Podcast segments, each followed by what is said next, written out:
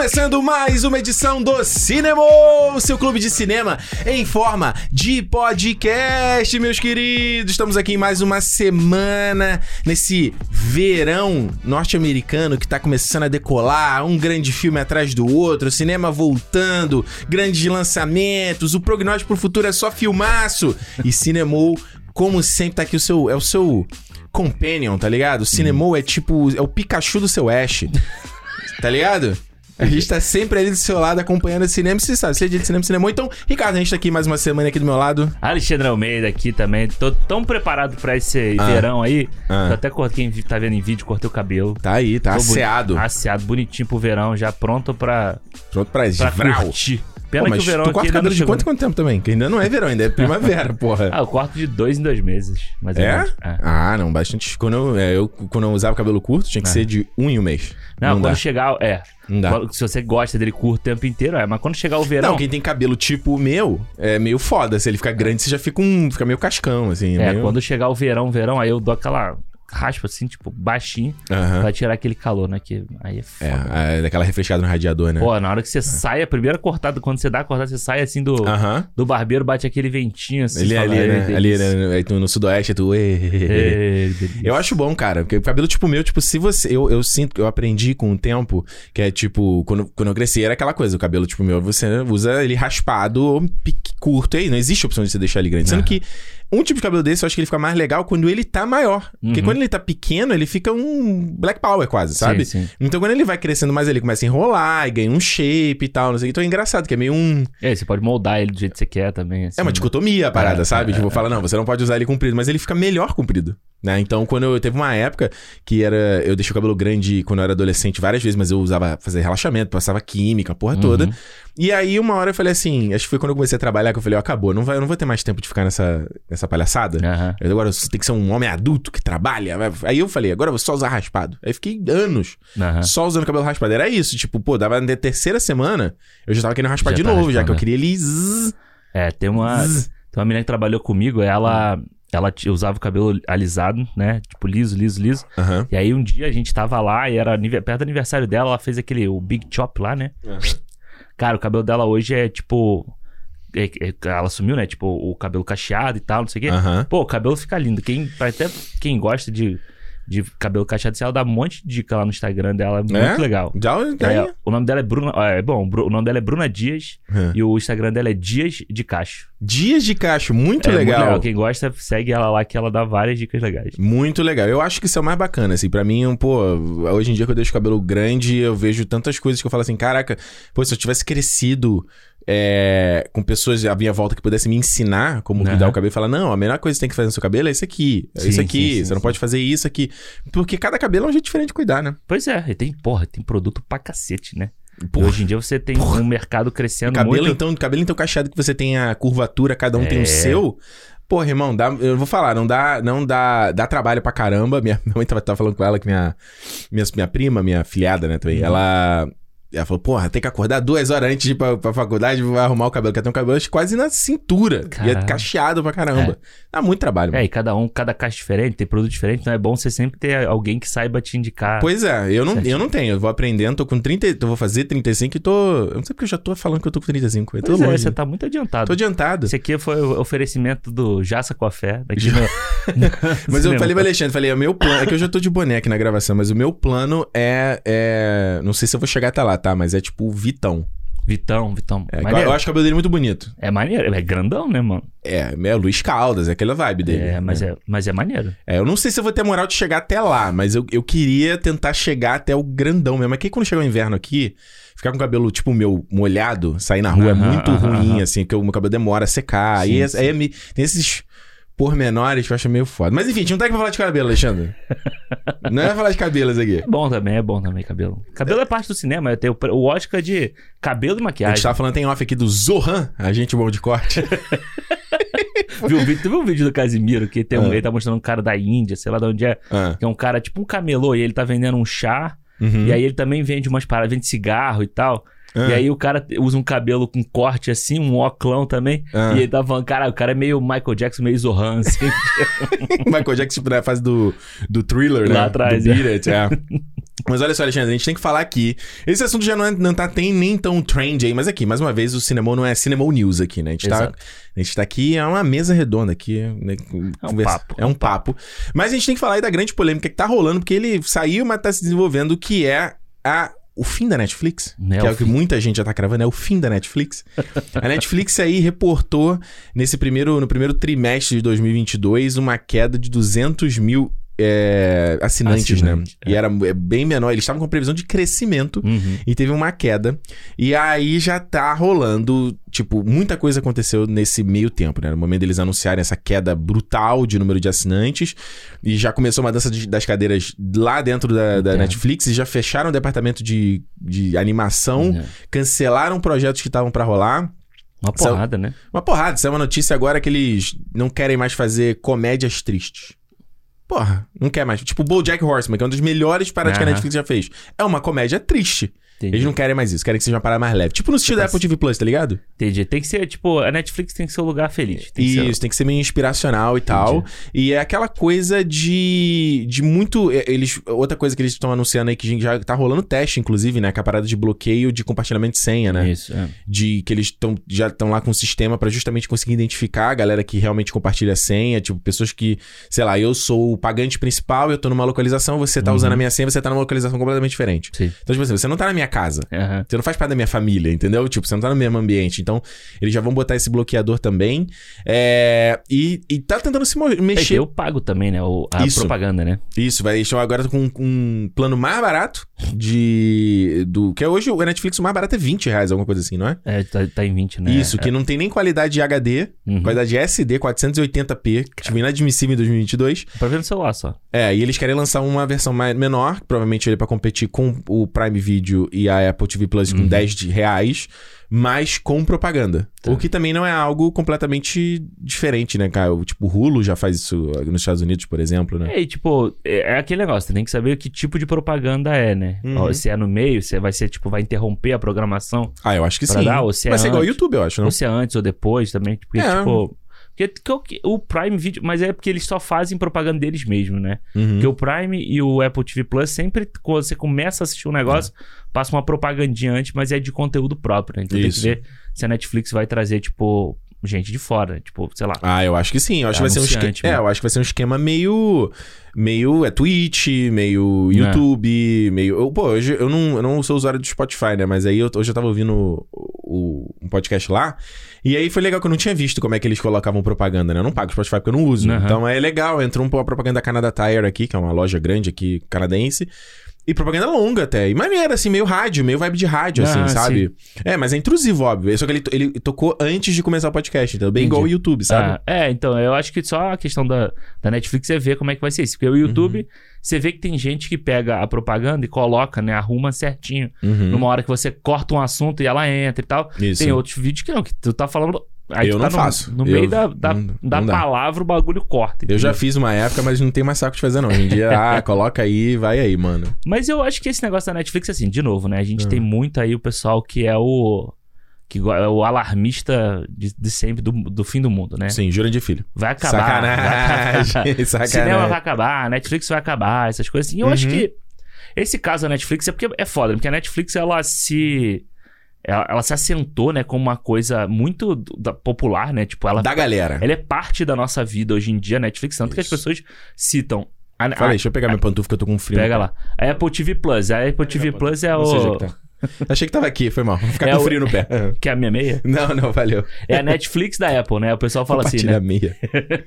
O pessoal fala, ah, pô, Apple, o Prime Video, pô, é, é a Netflix da Amazon, né? Isso, O pessoal isso. se refere como Netflix como Virou a Gillette, né? Gillette Pois dos é. streamings. Gillette, Xerox, essas, essas Isso, marcas isso. todas que, que é a marca, o nome pela marca, né? É, exato. Então eu acho que quando ela anuncia, depois de não sei quantos anos, né, de crescimento, crescimento, que ela Uhum. foi anunciando crescimentos menores. Isso. Né? Você vê, ah, não, cresceu menos, cresceu menos, cresceu... e agora ela perdeu, Uhum. aí tipo, pô, caralho, fudeu, né? Não sei o quê. Isso. Mas, pô, a gente Que é a tem que- primeira vez, eu acho É que a primeira vez, primeira é. vez que acontece isso na Mas a história. gente tem que olhar também a questão do tipo, o que que aconteceu nesse período Uhum. para ela perder tanto, né? Tipo, ela fechou a Netflix na Rússia. Isso. Ou seja, ela perdeu todos os assinantes da Rússia, de 600 mil pessoas Pois pararam é. de assinar de uma hora para outra porque ela fechou lá Exato. devido ao conflito da Eles Rússia dizem que esses Ucrânia. 200 já não contam não tá contando da Rússia, né? O da Rússia eles não estão contando. Ah, eles então não faz parte. eles tipo, não do- estão contando. É, então, tipo assim, no balanço, aí você tem, hoje em dia, uma. Uma. uma como é que fala? Uma. Mais gente. Uhum. Uma, uma competição muito maior. Que é o que eles argumentam, inclusive, né? É, que eu- parte da queda é competição. E assim, tipo, é uma coisa muito normal do, de mercado, essas coisas. Porque você. Antes você tinha um player só que era a Netflix. Uhum. Você depois passou a ter o Prime, que não, era, não tinha tanta força assim e tal. Uhum. Mas aí você vem um player muito grande, tipo o Disney Plus, sabe? Que vai bater de frente com a Netflix diretamente, pô. Porque Verdade. você tem as grandes marcas, grandes franquias do, da, do cinema hoje em dia estão no Disney Plus. Então, muita gente. E aí você vê o preço. E aí você começa É. a comparar. Você compara a qualidade de imagem, de som, não sei o quê. Que, bem ou mal, muita gente, quem, quem é- paga um valor alto, presta atenção nisso.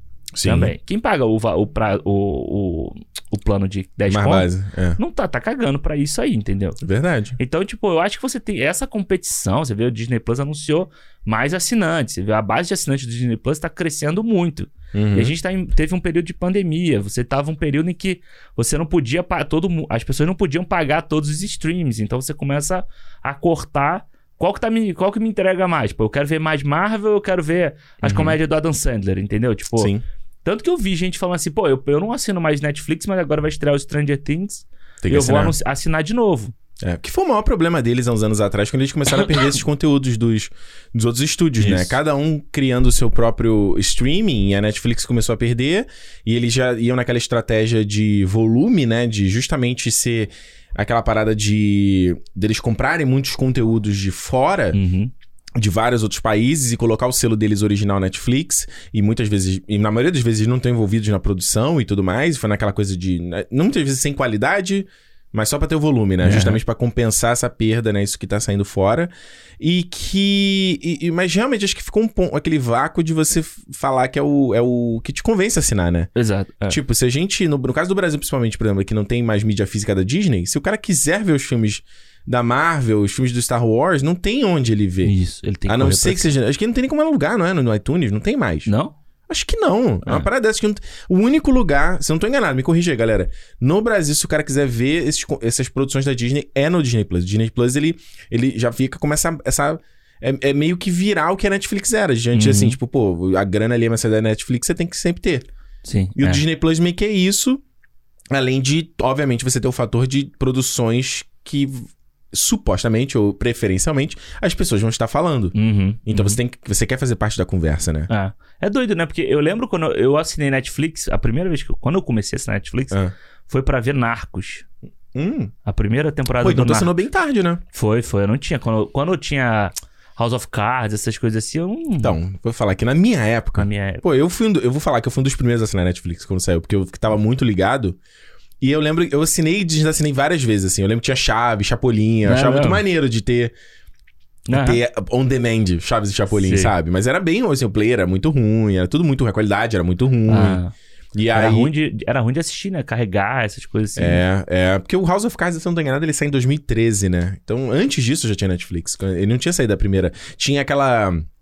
É, Lily Hammer, tá ligado? Que era uma série original deles, primeira, com o Steve Van Zandt, Uhum. Que era, era antes do House of Cards. Foi uma das É, primeiras, eu achava assim. até que o House of Cards tinha sido a primeira produção Não, deles. foi uma das primeiras, assim, que eles tinham. Acho que aquela. É o The Killing, que tem o Joe Kinnaman, que Sim. eles compraram. Eu não sei se é nessa época também, um pouco depois. Uhum. Então é bem lá atrás, assim. Só que é legal, é interessante você ver que cada um desses streams, eu acho que às vezes quando eu vejo a galera falando desses streams, é não percebendo uma coisa que a gente já falou aqui no Cinemol, que cada um deles tem uma estratégia diferente de, de venda. Não, não de venda, mas de proposta.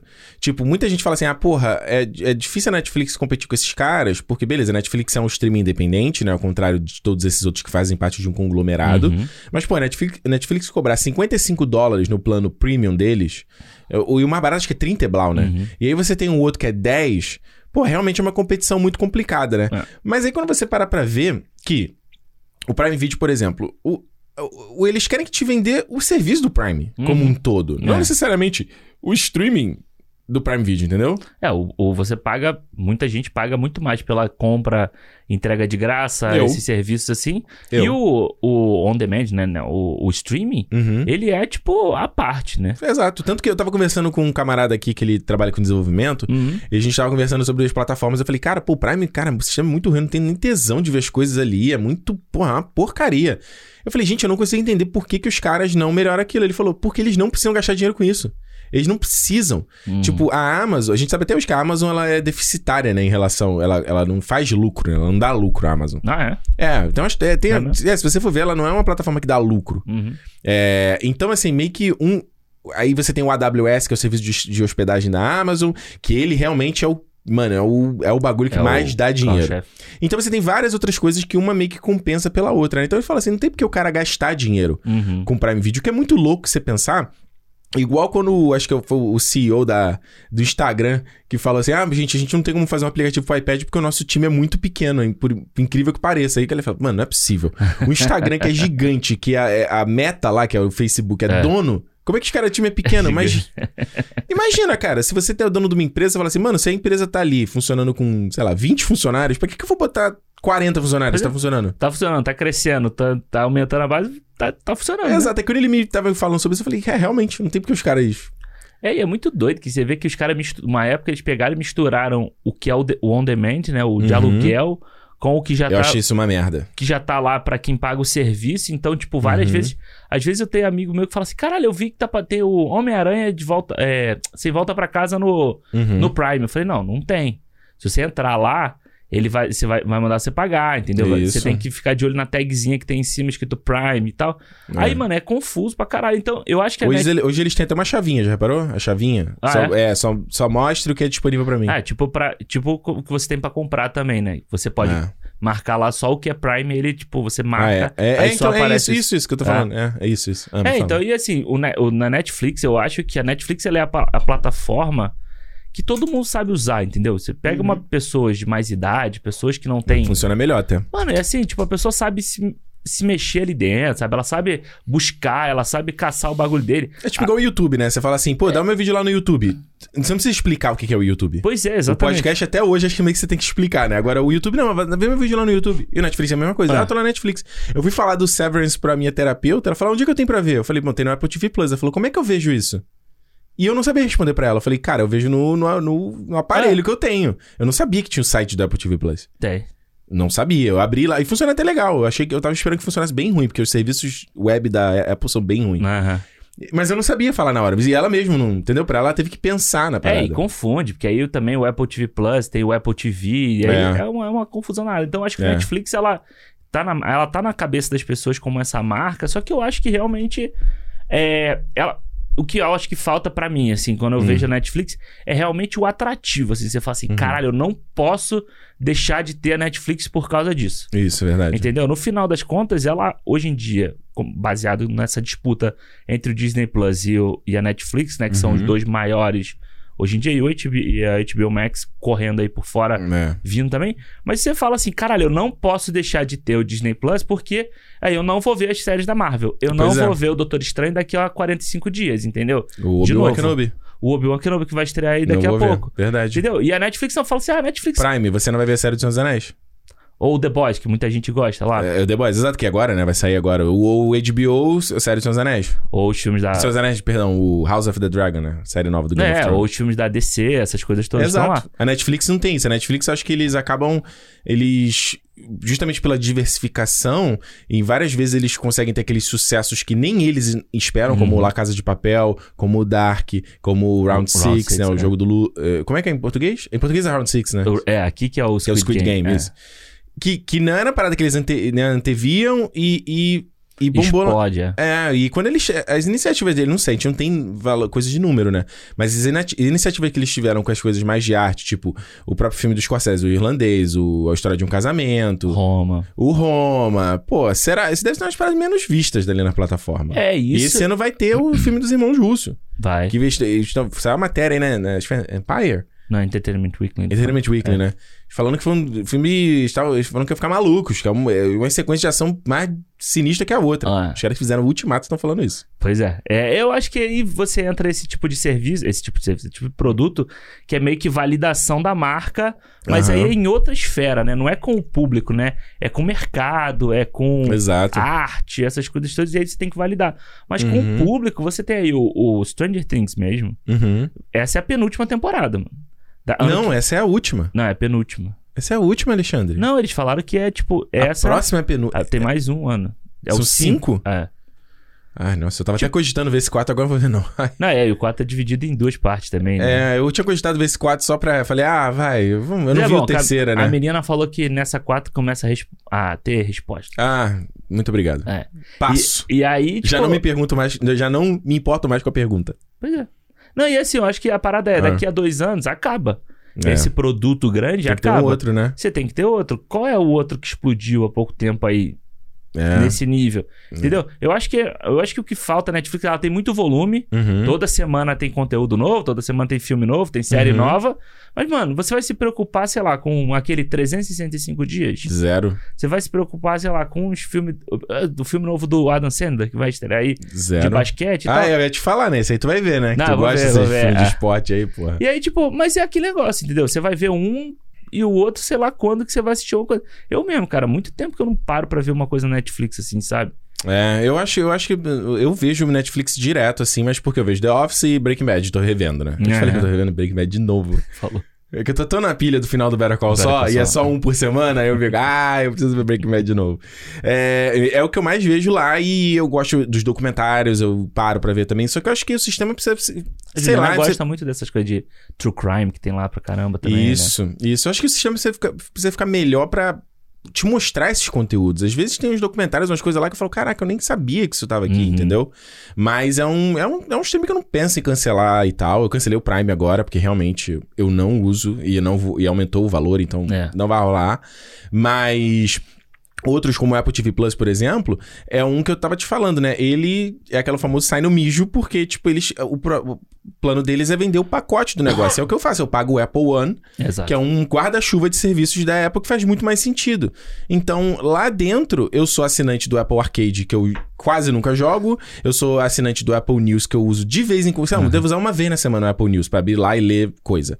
Uma vez na semana, mas, por exemplo, eu uso o Apple Fitness, eu uso o Apple Music pra caraca, eu uso o iCloud. Já se- aí já se pagou, né? É, e o Apple TV Plus eu assisto quando tem coisa que eu quero assistir. Então, tipo assim, ele não precisa me convencer toda semana. Eu terminei de assistir Severance, eu falo, putz, eu não quero mais Apple TV Plus, vou cancelar. Entendeu? É muito mais trabalho. É, muito mais né? fácil eu pagar 35 com imposto Tudo. É. com- no guarda-chuva. Né? Saca? Então, assim, a Netflix, eles correram por tava aquela coisa de fazer. é, comprar empresa de videogame, ia focar em game, não sei o quê. Não sei, mano. Eles estão correndo por fora. Eu acho que tem muitas dessas coisas aí de cancelamento de projeto, de abrir mão de coisas que, pô, quando eu falo, tipo Bojack Horseman, que é uma série que, pô, teve cinco, cinco seis temporadas e Uhum. Mano, funcionava ali na Netflix e foi cancelada porque eles não queriam mais dar continuação, entendeu? Assim como outras séries. Daqui a pouco eles vão cancelar o Big Mouth também, que tem a galera que curte, tá ligado? Mas aí, aí começa aí, começa aí. Pega série que não deu certo não sei aonde, pra tentar reviver e também daqui a pouco já É, cancela. que foi muita estratégia que eles fizeram. Game of Girls, Arrested Development, né? Eles foram sempre revivendo, né? Era, É. era casa e reviver.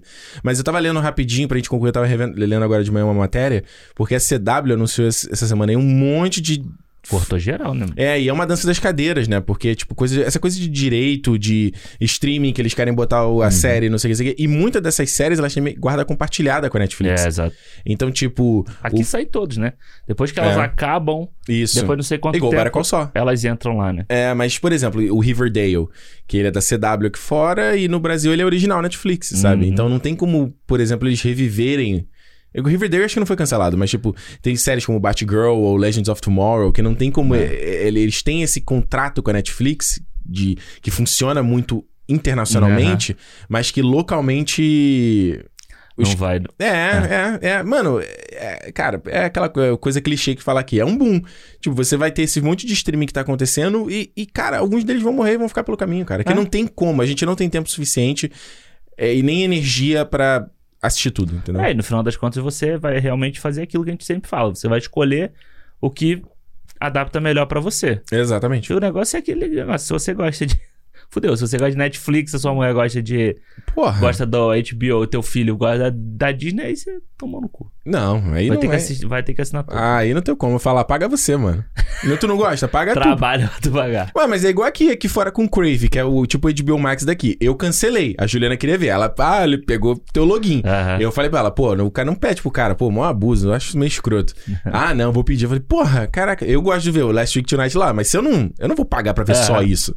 É, tipo, eu pago Porra. porque tem o Friends que a Renata gosta e tem as séries do Star Trek que estreiam lá também. Né? Tu, tu não tem como por onde correr. tem, vou perder meu Strange New Worlds aí. É, tá tu assina tudo que eu assino, Netflix, Apple TV Plus, o Prime e E o Crave. Disney Plus. É. E o Crave. Não, você assina mais que eu. Você É, assina o o Crave. É, exato. Aí o Spotify. Spotify. Aí eu pago o Apple Music. É isso aí. Não, mas eu acho, eu acho legal assim, uma coisa que a gente sempre fala aqui no Cinema toda semana, né? A gente tá falando sobre, a gente fala sobre cinema, fala sobre essas produções audiovisuais e linguagem, e roteiro Uhum. e tudo, né? É, é muita informação, é um caminhão de informação, Muita né? coisa, né? É. é, eu te falei, eu tava falando por causa disso, eu falei, mano, eu acho muito importante a gente estar estudando sempre, assim, sabe? De exercitar a cabeça. E acho que até de ver coisa nova, né? De aprender coisa nova, né? É, E- escutar de outras pessoas, gente diferente É. falando. Eu tô pensando Eu tô- muito nisso também, cara. Muito de, de vo- voltar de a voltar a estudar. estudar. Não, É, total. Eu, eu gosto, cara. Eu sempre pensei muito nessa coisa de. De, de até de, dar aula, sabe? Tipo, É? de estar tá sempre se atualizando, assim, de, de- ler, de, escu- de escutar, de entender outros pontos de vista. Isso eu acho que é a parte mais legal da, do estudo, né? Então, tipo. É. uma coisa que sempre, por mais que eu fale assim, ah, agora acabou esse ciclo aqui, daqui a pouco já tá assim, pô, podia fazer um curso disso aqui, podia fazer um negócio aqui também. Não, e esse negócio então de dar aula, Juliana fala direto, fala, pô, se você trabalha com isso, você sabe o negócio, é a melhor maneira de você aprender é ensinando, né? Ensinando, exato. É, e por isso mesmo, a gente quer falar aqui com vocês do patrocinador desse programa, que é a EBAC, a Escola Britânica de Artes Criativas e Tecnologia. Eles são uma instituição de ensino online, à distância, justamente para você é, aprender e se especializar numa nova área. De repente você quer trocar de profissão, de Uhum. repente você quer transformar, assim como a gente Pois é. quer, uma paixão em profissão. Exato. Eu, não acho- sei, não sei vocês. Eu não sou muito da vibe do negócio do Severance de dividir o seu perfil pe- profissional e o seu perfil pessoal. Pra Uhum. mim, eu gosto de fazer, né, trabalhar com o que eu gosto. Cara, você pensa assim, você tem que fazer um negócio pra sua vida sempre. Pois é. Fazer o que você gosta, porra, é muito melhor, né? Então, justamente no caso da EBAC, justamente por eles terem esse modelo de aula online, de você ter uma plataforma onde você vai poder estudar na hora que você. É, na hora que você tem ali um Uhum. tempo, né? Às vezes você tá, tem o seu trabalho do dia a dia pra pagar as contas. Quando você tem um momento livre, é o momento que você vai já trabalhar pra você fazer essa transição É. pra uma outra área, né? E lá na EBAC, eles oferecem cursos nas mais diversas áreas, seja na área audiovisual, como a gente sempre fala aqui. Então, porra, se você quer aprender mais sobre edição, se você quiser aprender mais sobre roteiro, se você quiser aprender mais sobre fotografia, né? Sobre toda essa área que a gente fala aqui o tempo todo, é um- uma plataforma perfeita. Mas tem outras áreas também. Você pode aprender sobre marketing, você pode aprender sobre desenvolvimento, né? Hoje em dia a gente, pô, assim, a gente tá falando aqui de serviço, tá falando de streaming. A gente tá falando, exato, Hoje em aplicativos. Porra, coisas. os aplicativos o tempo todo. Você tem alguém que vai programar aquilo ali. Uhum. Você tem o cara, o designer, que vai ter que desenhar aquilo ali. Uma pessoa muito importante, inclusive, né? Porra, eu que trabalhei com isso durante tantos anos. E justamente então, na EBAC, você pode aprender em todas essas áreas, qualquer área que for aí do seu interesse, né? Dentro desses grupos. Eles têm mais de 100 cursos dentro desse, dessas categorias, mais de 30 mil alunos. E como a gente falou aqui, a galera que trabalha na área. Então, o cara vai trazer experiência dele no campo, entendeu? Ele vai ter, ó, eu trabalho com isso aqui, é isso aqui que a gente vê no dia a dia. E te deixa, eu acho que te deixa, pelo menos quando eu fazia, fez faculdade, era, era o que. eu- as aulas que eu mais tinha interesse era Exatamente. justamente do professor Ricardo Leite, que tinha a agência dele, mostrava casos reais, pô, é paradas que eu levo pra mim até o, comigo até hoje, sabe? É, eu acho que também, quando eu fiz a faculdade, também tinha os professores acadêmicos, né? Que são Isso. aquelas pessoas. É muito importante você aprender a parte teórica, acadêmica e tal.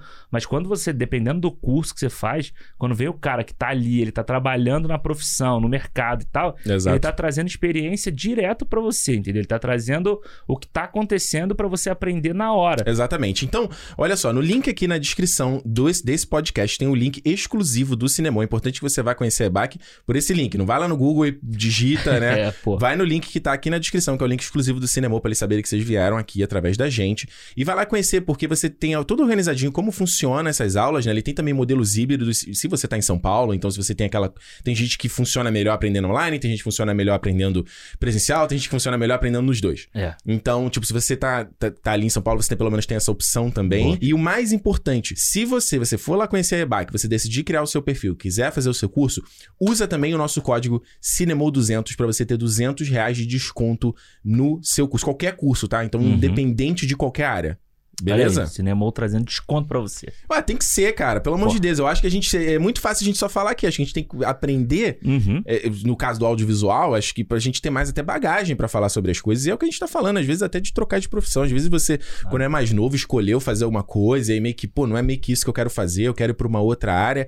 E, meu amigo, a vida não vai parar. Minha terapeuta fala isso para sempre. Ricardo, a vida não vai parar pra você se organizar e começar a fazer. A gente tem que fazer conforme tá acontecendo. Se você for um bom profissional, Sim. mano, você vai, você vai ter trabalho, você vai, tipo, Sim. conseguir as tuas coisas. Não adianta essa. Tem gente que fala, ah, porque. Construir o cinema- portfólio, né? Ter o É. trabalho ali pra mostrar. Isso é, porque, mano, ter o portfólio é, É fundamental, cara. E é legal que na IBAC você termina o, o projeto. um projeto, né? Com, o- é o curso com o projeto já pro seu portfólio. Então, lembrando, EBAC, Escola Britânica de Artes Criativas e Tecnologia, o link tá aqui na descrição, vá pelo link do Cinemol. E se você decidir ir lá criar, quando você decidir criar o seu perfil e assinar um curso, Cinemol200 é o nosso código para 200 reais de desconto. É isso, né, Alexandre? Muito bom. Valeu, EBAC, Valeu. pelo patrocínio nessa edição aqui do Cinemol. Alexandre, sobre o que, que a gente vai falar essa semana no Cinemol? Vamos falando sobre criatividade, sobre criações e tal.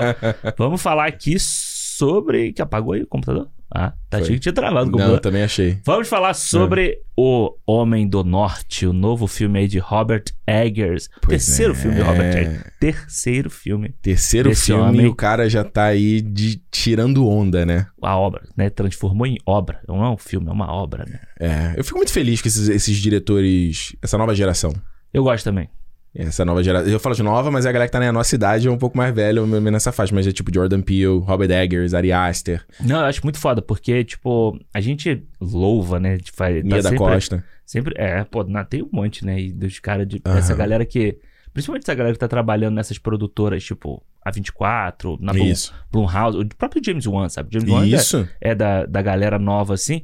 Mas a gente sempre fala, né, de Scorsese, Spielberg. Uhum. Só tem que renovar, caras né? que, mano, eles eram a, a nova Hollywood na década de 70, né? Pois é. Agora tem que ter uma nova nova. Tem 50 anos isso. A gente É. agora tá na nova, nova Hollywood, que, Exato. pô, que é essa galera. E eu acho que, pô, essa galera tá entregando uma, um tipo de filme, um tipo de cinema que eu acho incrível, mano. Eu É acho foda. incrível. O cara que trabalha com zero dinheiro, sabe? Meia dúzia de gato pingado Aham. e trabalha com muito dinheiro da mesma forma. Assim, eu acho muito maneiro isso. É foda, ó. Vamos falar então tudo o que, que a gente achou aqui sobre O Homem do Norte, esse filme que já estreou, tá rolando aí nos cinemas brasileiros, aqui já estreou em abril. A gente assistiu e vamos falar que aqui não é papo de sempre, com spoiler completamente. Então, se você não viu o filme ainda, né, ouça por sua conta e risco, né? A gente vai falar de do filme todinho. É. Eu sei que tem gente que gosta, tem gente que quer saber. Ah, eu eu contei pra Alexandre. A Juliana, a gente foi no cinema, a Juliana. Ah, conta o filme, eu não vou ver o filme mesmo. Aí Eu contei o filme inteiro pra ela, ela decidiu ver o filme. Eu falei, puta que pariu, cara. Porra! É foda. E aqui, aqui fora, inclusive, já tá em VOD, né? O filme. Isso, já tá rolando. Então, a gente vai falar com todos os detalhes, então fica aqui, né? O Homem do Norte, já sabe. Se você não viu, você pausa, vai lá ver o filme, depois você volta aqui pra ouvir o nosso papo, né? Mas lembrando, se você quiser falar com a gente o que, que você achou sobre o Homem do Norte, sobre o nosso papo, você vai no feedback arroba cinemopodcast.com se você quiser mandar um e-mail. Você pode, se você tá ouvindo pelo Spotify, tem, dá um scroll aí, na, dá uma roladinha aí na tela do player, você tem a enquete, você tem a votação.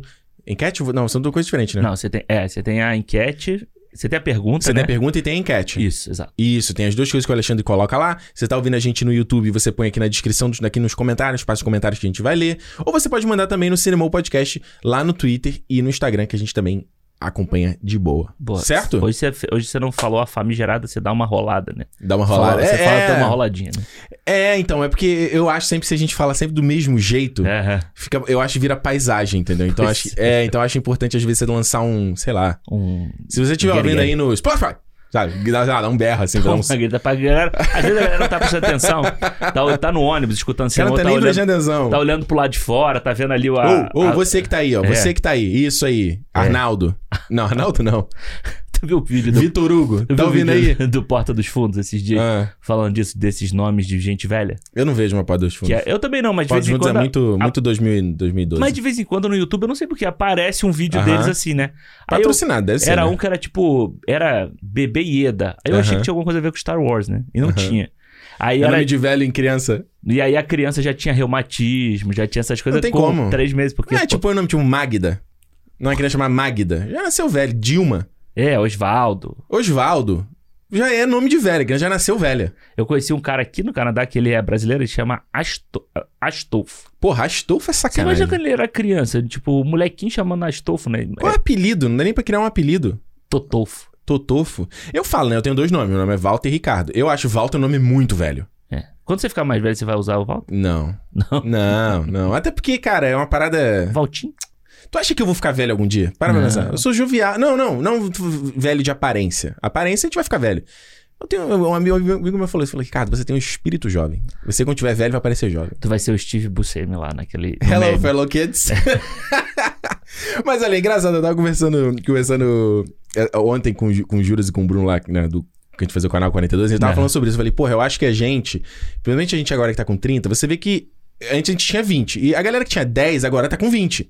Então, tipo, eu vi muito quando eu, quando eu fiz o vídeo do Avatar 2. Aham. E muita gente, pô, viu o Avatar quando eu tinha 9. E o cara hoje trabalha, hoje tá na faculdade, sabe? E a gente tá numa outra fase. E eu tava falando pra eles assim, falei, gente, a gente tem que conversar com essa galera. A gente não pode ter uma arrogância de Claro. tipo. não É, importa, eles não sabe sabem de que- nada. é, é. De fato, eles não sabem de nada. Assim como a gente não sabia. Então a Isso. gente que sabe um pouco mais, né? E sem querer ser pastorear, né? Sem Aham. querer. Mas, tipo, tá ali de querer trocar mesmo e querer fazer parte da conversa, É, sabe? eu acho legal, porque, assim, a galera, a geração dos anos 2000, né, que pra É. gente, a gente esperou chegar aos anos 2000, a galera já nasceu depois dos anos 2000, já tá aí Exato. voando também, né? Exato, exato, exato, exato. Eu tava pensando, tava, eu tava vendo um vídeo ontem sobre o Titanic. Então, uhum. Eu falei, cara, o Titanic pra um maluco que tem 20 hoje é. É um filme ultra clássico, sei lá, sabe? Total. Ô, Senhor dos Anéis, né? Senhor dos Anéis, Matrix, é um filme ultra clássico pro cara. Da mesma forma que a gente via Uhum. os filmes, sei lá, nos anos, anos 80, 70, que eram clássicos, pra galera é esses filmes agora. Jurassic Park. É, não, tem um amigo meu que ele é mais velho, né? E eu Aham. sempre que a gente fala aqui, ele escuta aqui o cine- o cinema também. Qual o nome ele- dele aí, cara? Dá um Já salve. falei dele, o Franco, Franco Tomé, nosso. Falei Franco. Francamente, um abraço pra você. Franco, é outro nome também que Franco? quando era criança, imagina. Só faltou botar um Moacir no começo. pô. Ele fala, né? Tipo, a gente tá, fala aqui, de, de Volta pro Futuro. Porra, não, clássico da minha. Clássico. Aí ele fala, pô, todos os filmes que vocês falam que são clássicos eu, já- eu vi no cinema. Não, Quando Mano, a gente fez aqui, filmes que marcaram a vida, filmes que não sei o quê. Ele, pô, Sim. eu vi isso aí tudo no cinema. Aí eu Exato. falei assim, caralho. exatamente. Eu tava falando justamente isso. A gente tem que estar.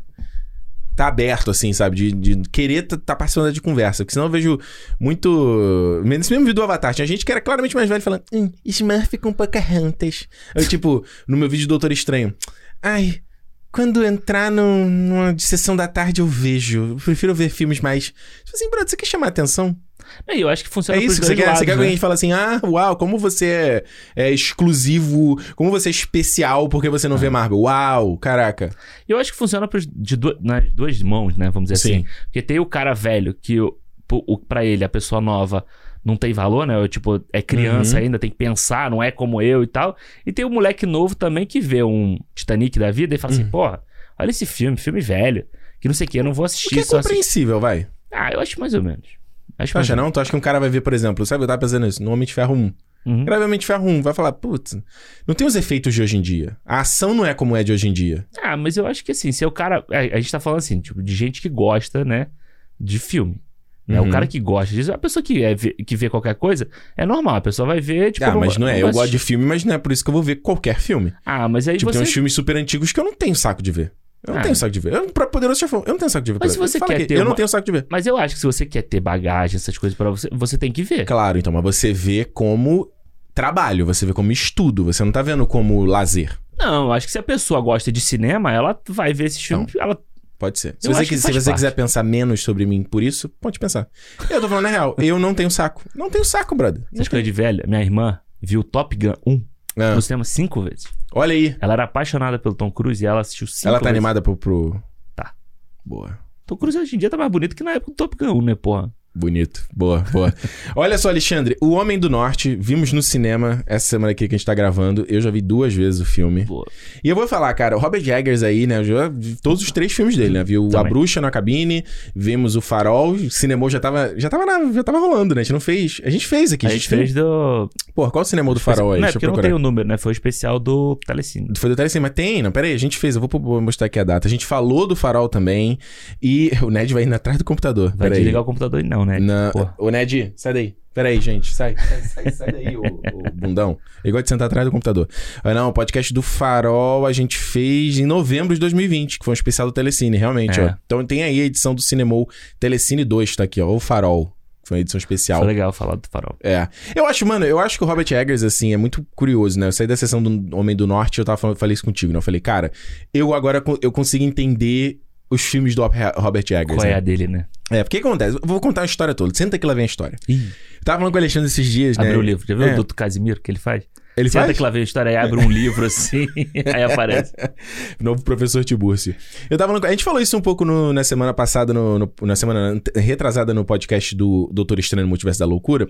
Uma parada que eu tenho repensado muito, né? Uma coisa que eu pensava muito antigamente, hoje em dia eu tô mudando a minha cabeça quanto espectador de cinema, que é não, fi, não fica tão obcecado com plot, com furo de roteiro, se o roteiro tá, não sei o quê, se ele é mirabolante, se ele dá voltas e, né, e ele é incrível e tem um milhão de elementos, né?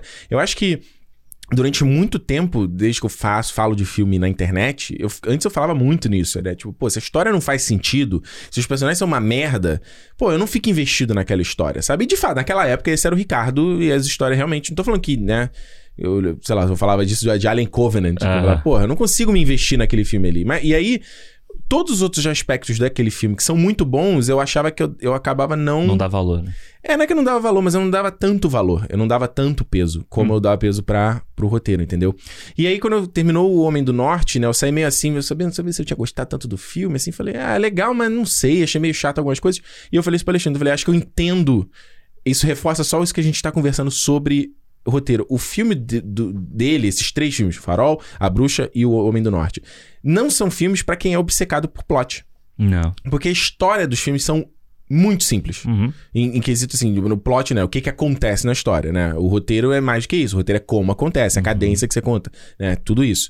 Mas os filmes dele são mais sobre, né? Você tá naquele mundo, né? Ele te apresenta... Ele, ele é quase um documentário em certos aspectos, né? De, tipo, te mostrar... É um abrir uma janela... né? É, abrir a janela pra uma realidade que a gente zero conhece, a gente, porra, talvez não tenha, nunca leu sobre isso, nunca aprendeu sobre isso na escola, e ele te faz você sentir que você tá ali, né? Uhum. Vivendo naquela parada, né? E o Homem do Norte não é diferente disso, né?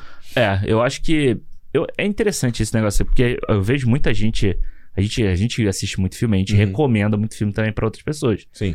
E aí, tipo, às vezes você recomenda. Eu, hoje, dependendo da pessoa, já sei o que, que eu posso recomendar e o que eu não posso recomendar. Porque você já sabe o gosto da pessoa. Mas Isso. antes disso, né, você.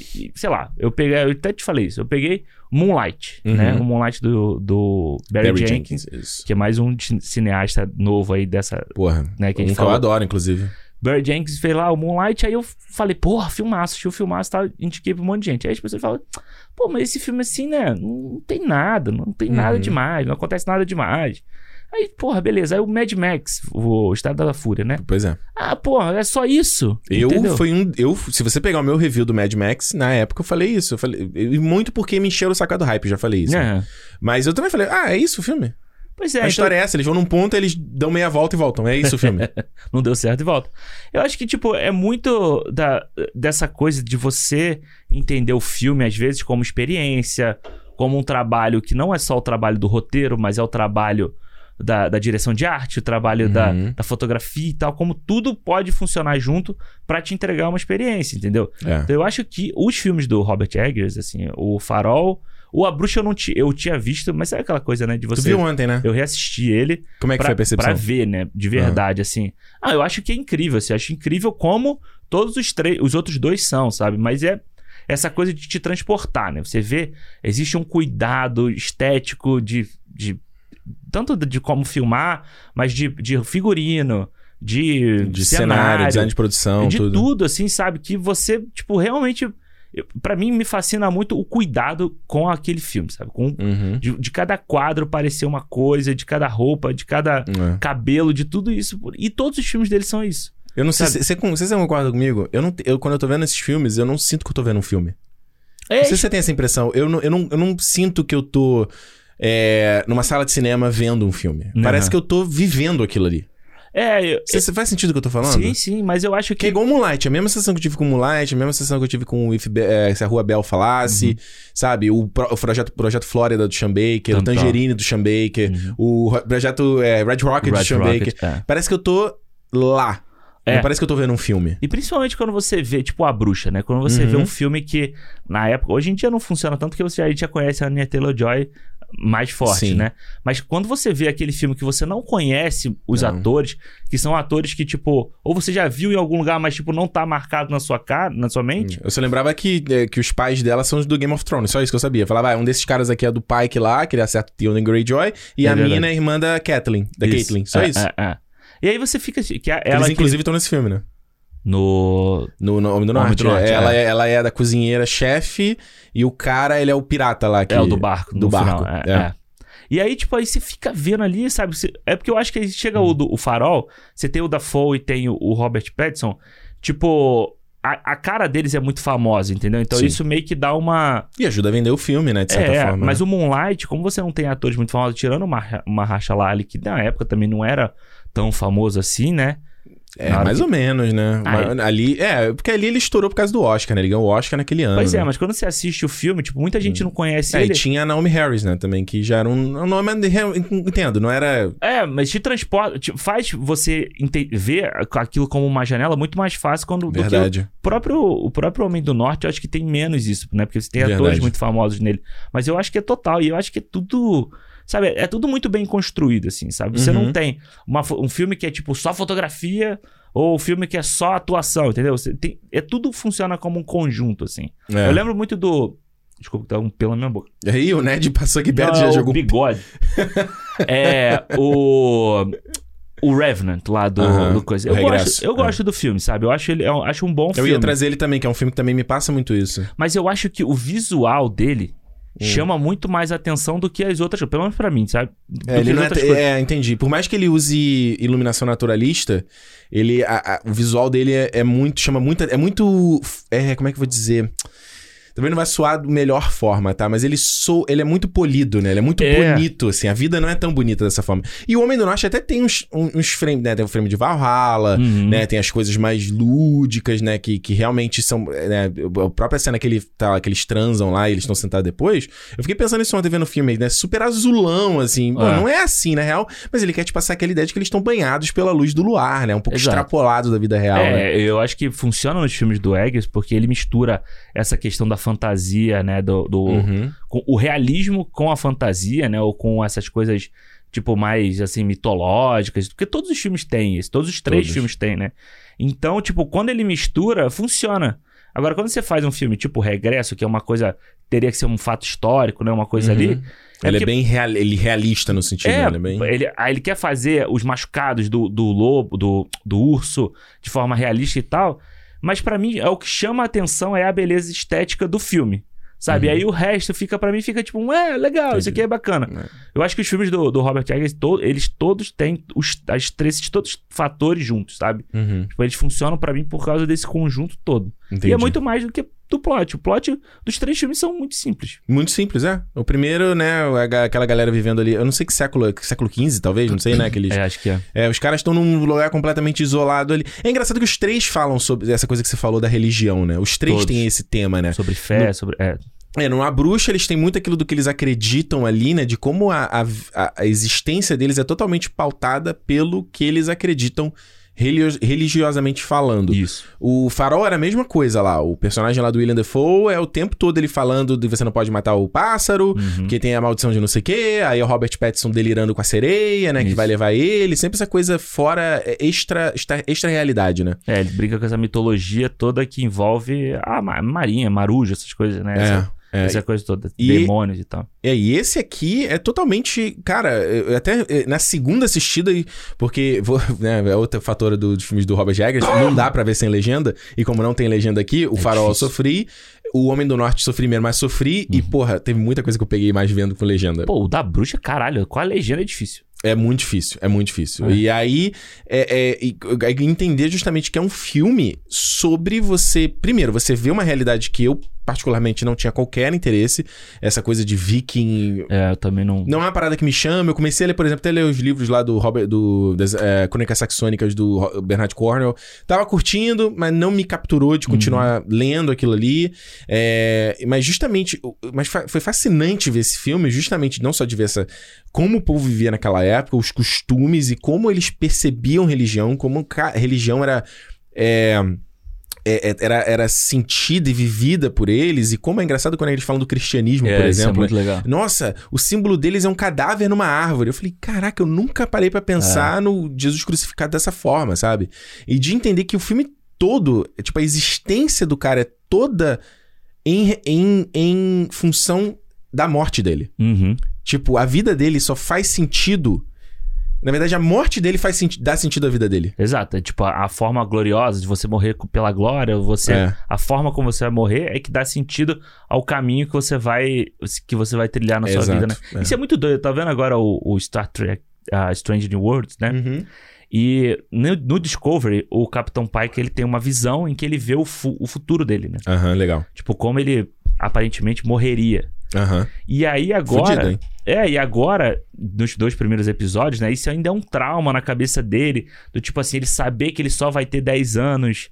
E tipo, como que. Aí a, a number one fala pra ele: Não, você vai pautar a sua vida nesses 10 anos pensando nisso. É. Mas será que essa visão não é uma coisa pra te mostrar como você deve viver pra você não chegar lá, entendeu? Então tem essas discussões eu acho muito, muito interessante. E no Homem do Norte você tem isso, né? Uhum. Você tem essa coisa do tipo, ele tem ali, o cara fala pra ele, né? O, na, aquele. Curan, não é o curandeiro. É, ele é, o me- tipo- ele é meio, ele é meio bobo da corte, meio sábio ali, que é o William Dafoe. O né? William Dafoe, e ele fala pra ele, né, sobre o futuro dele. E aí ele tem aquelas visões, né, da árvore. Mano, e muito tal. foda. É muito. Essa visão da, essa visão quando o peito do Ethan Hawke abre É muito e maneiro. ele vê o coração como se fosse, sei lá, né, o Gaia, né, no- Hum. na- em outra mitologia. E aí na mitologia grega, né? E aí ele sai, aquilo constrói aquela árvore. E é legal que você vê os antepassados como cadáveres, né? Isso, é. Muito. E, e o mais interessante é o detalhe dele de ca- dos cadáveres em estágios diferentes de decomposição. Uhum. Tipo, os antepassados mais antigos, eles são praticamente osso, Exato, pele e osso é. só. E os, aí os mais novos, eles vão ficando, né, ainda tá com um estado melhor de conservação, então até ficar o Ethan Hawke e depois o... o... O menino, né? O Alexander Skarsgård. É. Exatamente, exatamente. Essa é a parte que eu acho mais maneira, sabe? E é doido porque eu fico pensando muito nisso, assim, né? É, a gente tá falando esse negócio de estudo aqui, eu fico uma parada, cara, eu, fiquei- eu queria, eu tava até afim de voltar a estudar filosofia, por exemplo. Estudar filosofia, estudei no colégio, né? Uhum. Mas de vol- voltar a ver essa parada, porque eu acho muito interessante você ver como várias coisas da nossa existência, mesmo a nossa existência ocidental, que é muito ma- é mais é, né, centrada na figura do, do eu, né? Uhum. É muito materialista e tudo mais, é muito do, do senso individual e não do senso coletivo. Como tantas coisas que a gente. Ações da nossa vida são pautadas pelo medo do fim da existência. Tipo, são pessoas que, que, que pra, né, não entendem por que, que a gente nasce, por que, que a gente tá nesse planeta, qual o sentido disso tudo, se há algum sentido nisso tudo.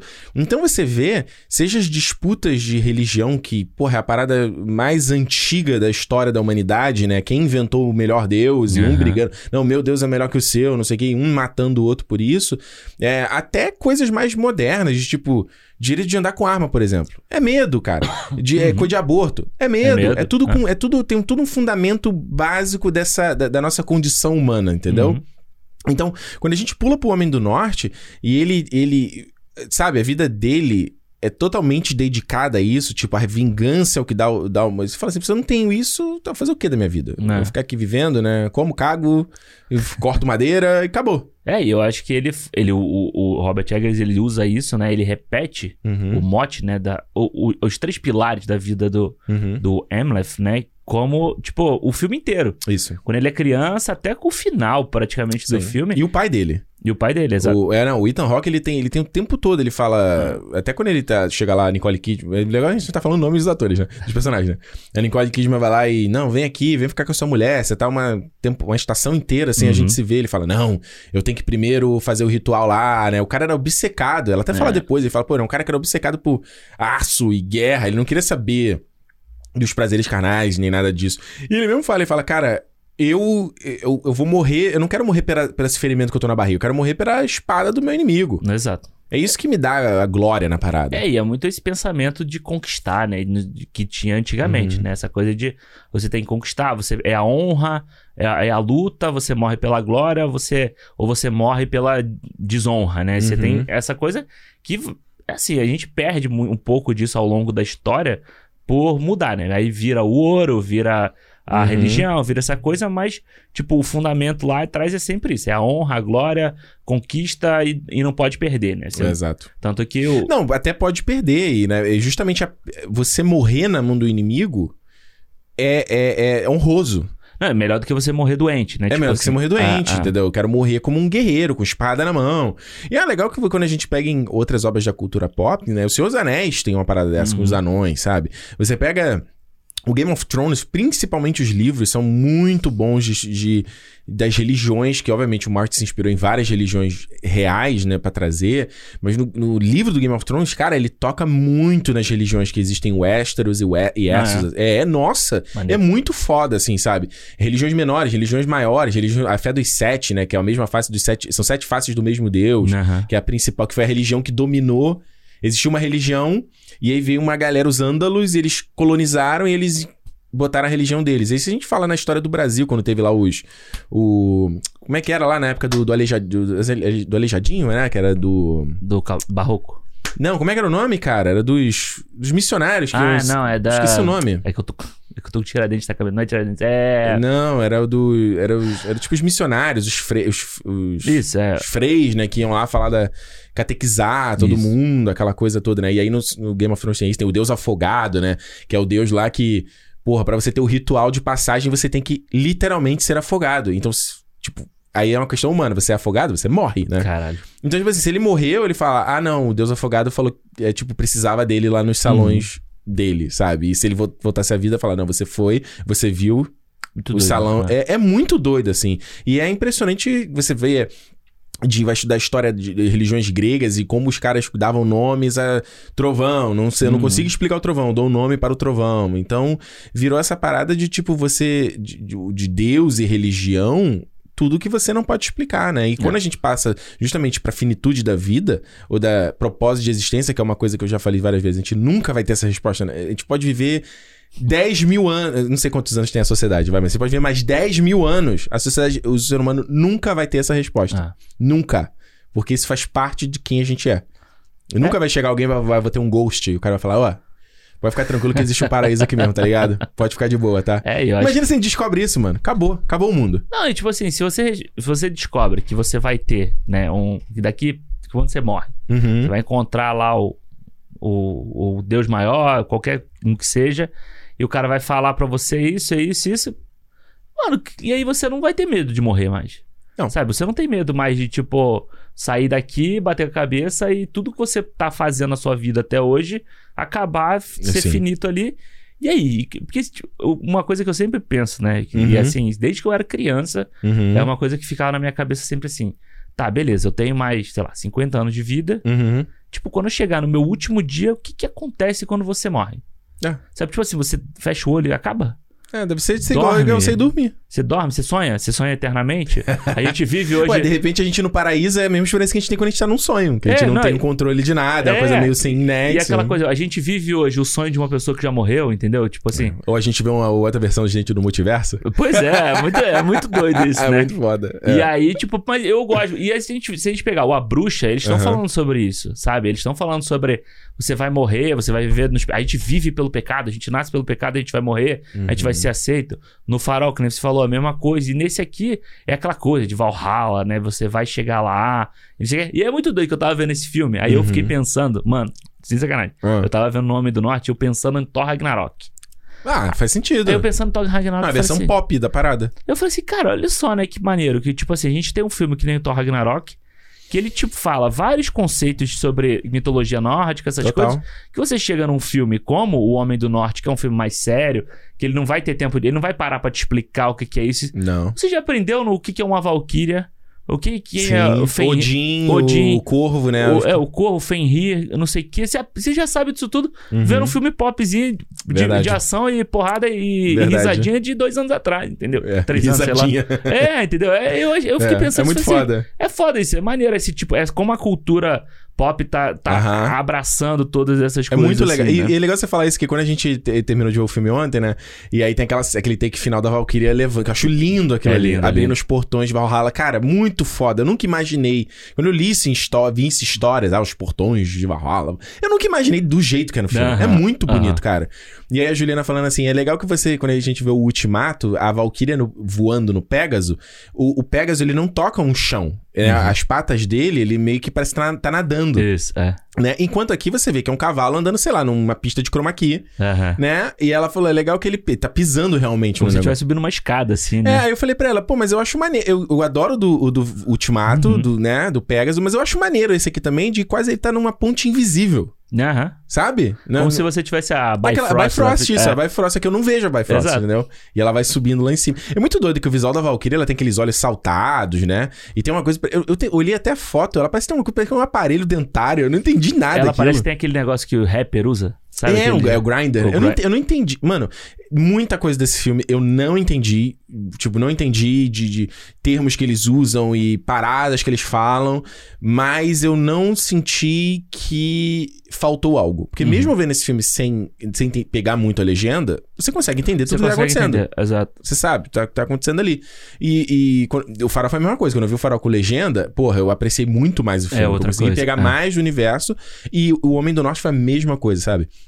Mas eu acho muito legal, porque como eles falam com a natura- naturalidade, tipo, né, um filme normal, quando eu vou, vou te falar assim, sei lá. Pô, Alexandre, a gente tem que gravar o Cinema hoje, né? O nosso podcast de cinema que sai toda semana. A gente sabe que tem que ser uma, uma edição toda semana. Então a gente tem que gravar hoje, Alexandre. Né? Semana que vem a gente tem que gravar o da próxima semana. Tipo, ninguém fala desse jeito, né? Que a gente tem que desse- dar essa exposição do que que é o cinema. Achei assim, ó, pô, então, a gente vai ter que gravar o cinema daqui a pouco, amanhã, semana que vem, vamos ver outro dia aí, pra gente marcar logo o dia pra gravar, né? Isso, porque você sabe que eu tenho que gravar nesse dia, porque eu tenho que fazer tal coisa, sabe? e é legal porque eu- no filme não tem nada. Ainda nessa estética naturalista, eles nunca falam desse jeito, então ele fala de, de- desses termos, de elementos do folclore. De uma forma completamente natural, e você, quanto público, se você sabe ou não, É. se você entendeu ou não, E eu acho que fica meio que parte da experiência, depois você vai buscar ou não, entendeu? eu também acho. Se você gostou, você quer entender mais, você Também vai acho. buscar. Também você vai acho. explicar, entendeu? Tipo, eu acho que isso tem muito de, de teoria, de teoria não, de literatura antiga, sabe? De Uhum. você ter, você falar das coisas e tal, não sei o quê, você conta a sua história e, mano, explicação é uma coisa de hoje em dia, sabe? É. Que tudo precisa ter explicação, Porque tudo senão é furo de precisa, roteiro. tudo precisa ter exposição e ter... Ai, pô, por que que, como é que você liga a Valkyria com a história, entendeu? Tipo, mano, não tem, é uma... É uma... A Valkyria é nome do norte? É, nome É, do... pa- é a cultura deles. Exato, mas é o que eu tô falando. Tipo, a É pessoa isso. tem que.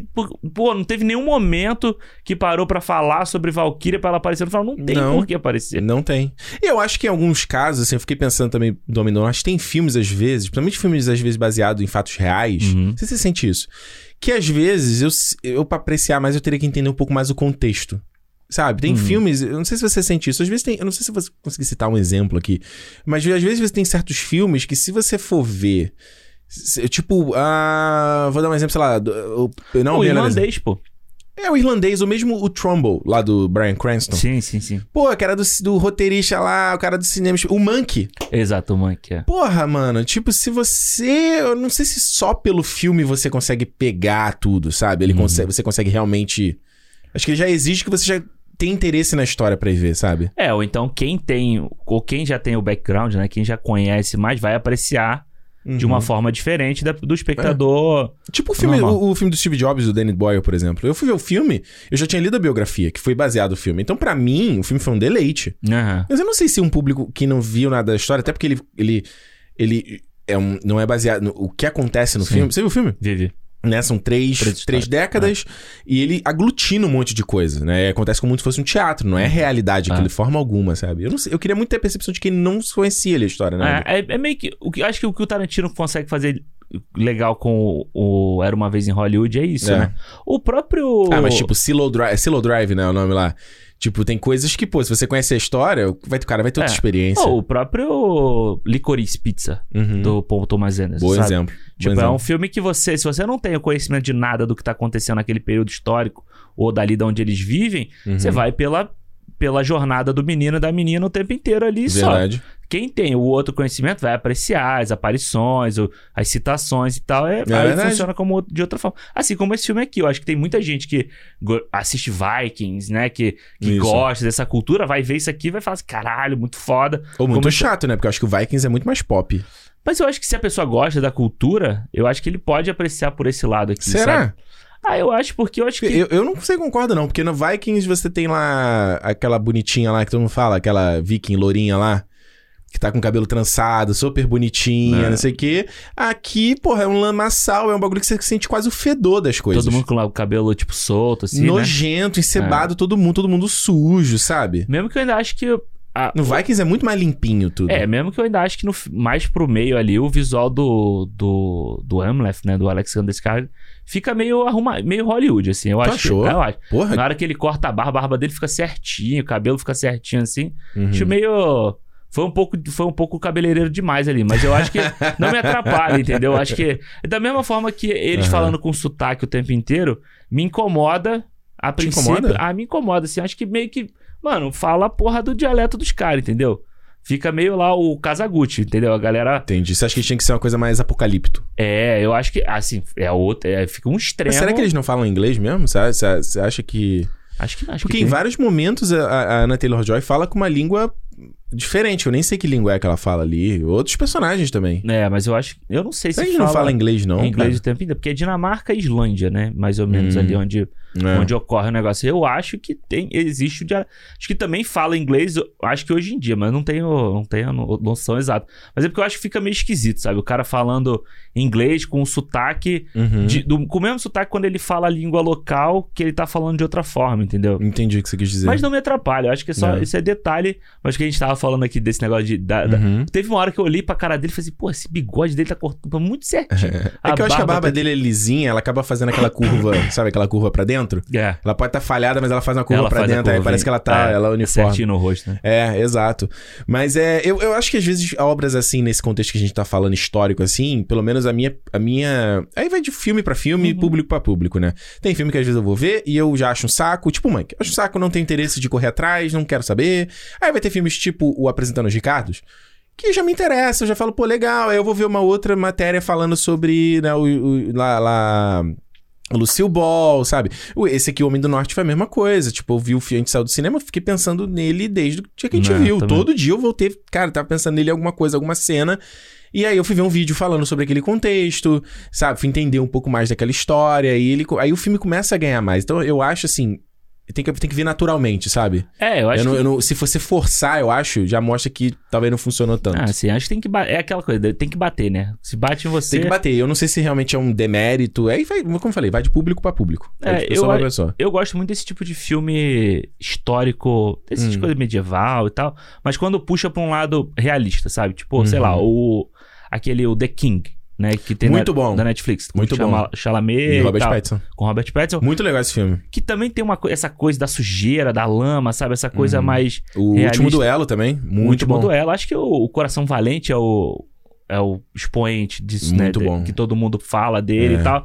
Mas eu gosto muito quando esse filme aqui mistura essa, esse misticismo, Uhum. sabe, com a realidade. A, gente pensa, meio que pensar na cabeça daquela galera que tá vivendo lá. Porque você pega o Coração Valente, ele é um filme que parece que a gente tá olhando de cima o que Sim. tá acontecendo ali, entendeu? Sim. O, o Homem do Norte, eu acho que a gente vê, né, tipo, os conflitos, a história acontecendo, mas quando ele começa a trazer a parte mística, a parte dos rituais, Uhum. você começar a ver meio que pela visão do Amleth, né, do- dos personagens, eu isso eu gosto muito, sabe, no filme, porque você meio que começa a pensar como eles. Sim. Você começa a entender o valor da espada, o valor da, da morte, o valor de não sei o Uhum. quê, de outra forma. Tanto que quando você começa, sei lá, uma pessoa morre no filme. Se- Se fosse um outro filme qualquer, era uma coisa mais dramática, sabe? É uma perda e tal. Uhum. não sei o quê. Aqui você já E a pensa. câmera assim- fica em câmera lenta e... É. Meu, meu gladiador. Exato. Aqui você meio que já começa a ver a morte, ou começa a ver o Uhum. conflito a partir do ponto de vista dele, entendeu? Tipo, o que, que Uhum. aquilo ali tá significando pra ele ou pra aquele povo, ou mesmo do tipo assim, pô, o tio dele, né? O tio que, Uhum. que mata. né? É, que mata o pai dele. Esse eu lembrei o nome. É, que mata o pai dele. Porque os nomes são complicados Porra, é também. horrível. O, mata o pai dele pra conquistar o reino. E aí Uhum. depois, quando a gente vê ele, ele já tá exilado. Cara, eu achei, essa- eu, eu achei isso muito uma subversão de expectativa. Porra, né? Que você tá esperando a É. invasão, aquele, né? Vamos dizer. É porque o trailer vende isso. Ele vende quase como se fosse um filme de ação. Foi um épico de ação, né? É, tipo, o cara. Eu até falei isso no meu, no meu eh, mini review lá no Twitter, né? Eu falei, Uhum. ah, pô, a gente pensa no filme de vingança, não vai achando que é um tipo um John Wick. É o cara indo atrás, matando um atrás do outro. Vai matar um dos capitães do cara. né? Eu, por um momento, achei que era isso. Esqueci que era o filme do Robert Eggers. Aham. E não é isso. É quando o cara fala, não, o reino que ele matou o irmão pra conseguir, ele perdeu o reino. Ele já perdeu, é. Ele virou um fazendeiro agora, tem. Ele é um lord, mas com. Lorde exilado, né? Mas não, e ele virou um religioso. É. O que é muito doido, né? Tipo aquele cara que fez um monte de merda na juventude, aí quando fez uns 30, 40 anos, deu uma crise e falou: Não, agora sou homem de. Aí vira o bastião do, da, moral, e dos bons costumes, né? Eu achei muito mané, ele é o cara que tá ali, tá pelado lá fazendo ritual. Tem a outra, a, a- a outra mulher lá na. Do, do, do, do povo ali dele, que, Aham. cara, vai sacrificar uma jovem porque os dois caras. É muito. Cara, é absurdo isso. Os dois caras morrem lá, que ele mata, e aí, pra pavimentar, pra que o espírito deles vá bem para Uhum. o Valhalla, ele vai matar a menina que não tem nada a ver, mano. E você vê que a menina tá, tipo, ali. Igual um animal. É um animal, exato. Amarrada e tal, como se fosse um porco, né? Tipo, aquele Igual- porco pururuca que o pessoal faz com a maçã na boca. Você Indo pra um abate. Cara, é, é absurdo aquilo ali. Eu acho muito, eu acho muito foda isso, porque. É... Esqueci o que eu ia falar. Não, então, mas é, perdi. É, fala, fala aí. Não, e e eu acho justamente quando ele, ele subverte essa expectativa e o filme, na verdade, não. Ele, ele volta a ser realista até do ponto de vista da vingança. Né, ele acaba sendo um filme que. Eu achei, eu achei ele um pouco lento em alguns momentos, acho que ele podia ser um pouco mais curto. Né? É, mas eu não sei onde poderia diminuir o filme. Eu não sei. Eu, eu, falo, eu até vendo o filme ontem eu falei, porra. Tá, podia ser mais curto. Aí eu tô falando, onde eu cortaria Aonde esse é? filme? Eu não cortaria nada, não porque cortaria tem nada coisas muito interessantes sobre a mitologia, Sobre entendeu? construção, é. É, quando ele encontra lá o. o, o é, Brendan Gleeson, né? O- Lá, que era aquele. É o cara que substituiu o William Dafoe, Não. né? Como curandeiro e tal. É assim. o Brendan Gleeson mesmo? Eu O achei que era ele, mas eu, depois eu falei assim, será que é? É, Não é? Muito foda, aliás. É, eu achei do E, caralho. porra, é, é uma sequência longa, ele vai lá, tem todo aquele ritual, ele acha a espada, ele enfrenta aquele morto-vivo, viajando, aí depois ele tem um Fionir, tá, ele, ele, Fionir tá passeando à noite assim, ele já pega a espada pra matar, e depois ele vai com a, a Olga lá, que ela passa o sangue na cara dele. Aham. Tipo, é uma sequência, uma noite acontece muita coisa. Eu falei, pô, não, mas não é, não cortaria, é muito interessante isso aqui, Ah, e tem o lance da espada, né? Acho que nessa hora que ele, tá, que ele vai tentar a espada e a espada não abre, e aí Não ele, abre. ele entende que a jornada dele com a espada não é pra É. aquele momento, é pra um momento depois. E que é muito foda, né? Porque até vale dizer, né? Que essa é a história que inspirou o Shakespeare a escrever o Hamlet, O né? Hamlet. É. E, pô, você, quando você, se você parar, parar pra olhar cruamente a história daqui, é uma história de vingança, o cara vai num sábio que ele tem que pedir o conselho, ele tem que pegar a espada... espe- É uma história muito clássica, assim, né? até, de- o lance de- da, até o lance da caveira do, do Hamlet tem no filme, né? É verdade, ser ou não ser, né? Essa é a questão. É. E, eu- e é legal porque não só o Hamlet, né? Mas do Conan também foi inspirado Conan. po- pelas lendas do, do Hamlet, né? Ele, o, o Conan dos livros, né? Aham. Não o, o filme, vamos dizer assim. Mas o Conan dos livros, ele é, ele é inspirado também nessa, nessa- É uma lenda, tipo, muito antiga. Ela inspira, tipo, histórias, contos, ritos, essas coisas todas ao longo da história a partir dela aqui. Uhum. Eu acho muito maneiro quando você consegue juntar essa. essa porque, vamos lá, o A Bruxa Uhum. também é um conto, né? Tipo, é como se fosse. Isso. São histórias. É legal que no final da Bruxa aparece escrito, né? Que eles pegaram isso a partir de, de coisas contadas, de É. registros históricos e tal. É, já tem muito tempo que eu vi o A Bruxa, tá? Por isso que eu não... É, o Farol, mesma coisa. O Farol é baseado em lendas que eram contados pelos marus lá da- de Nova Scotia. Nova Scotia, não, de New England, né? Esses Uhum. lugares assim. Também é contado. E aqui você pega lendas também pra contar um filme, tipo, eu acho mais pé no chão do que os outros. Do que os outros. E menos, até menos. É mais O histórico. Homem do Norte... Eu acho, acho mais. Não, A Bruxa ou o Homem do Norte? Não, o Homem do Norte. Eu acho ele mais histórico. Que isso, que irmão? outros. Ah, eu acho. Alexandre, ele tá delirando e tendo um momento de, de lisérgicos e... O filme inteiro. Mas isso, mas isso é parte da, da cultura, tipo, do, do pé no chão no filme, eu acho. Sabe, por mais que É, você tenha as, ele tenha as isso, não. Ah, mas ele, pô, quando ele tá Ele ali. tem visão o tempo inteiro no filme. Ele, quando ele luta, por exemplo, com aquele.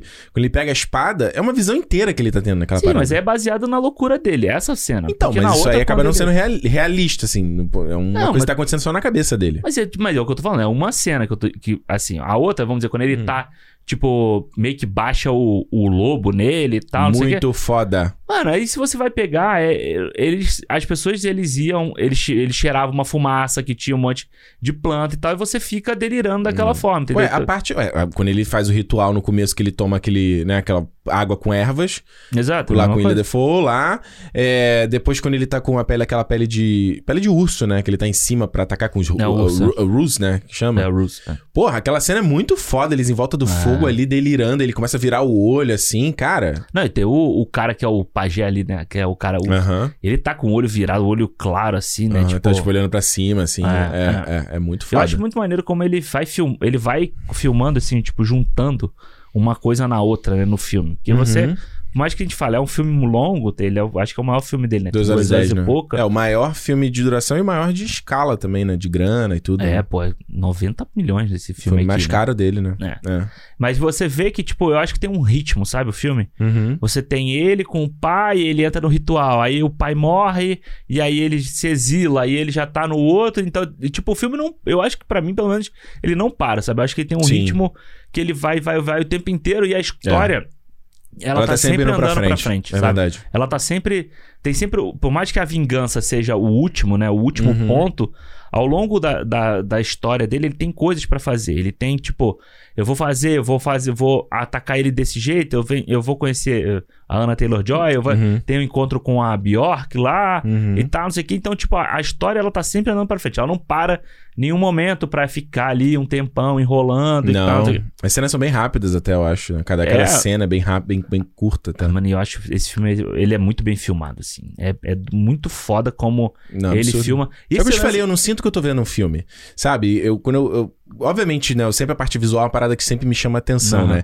E o mais absurdo desse filme é a coisa da câmera de não. de ser totalmente econômico em corte, né? Ele tá sempre usando o take principal, né? Aquele take. O, da- ele não tá fazendo aqueles takes de cobertura, não tá fazendo. eh, raramente ele usa um take de detalhe. Não tem, né? Ele usa É. uma câmera só. O filme inteiro. É. É, e eu acho isso muito, muito foda, assim, sabe?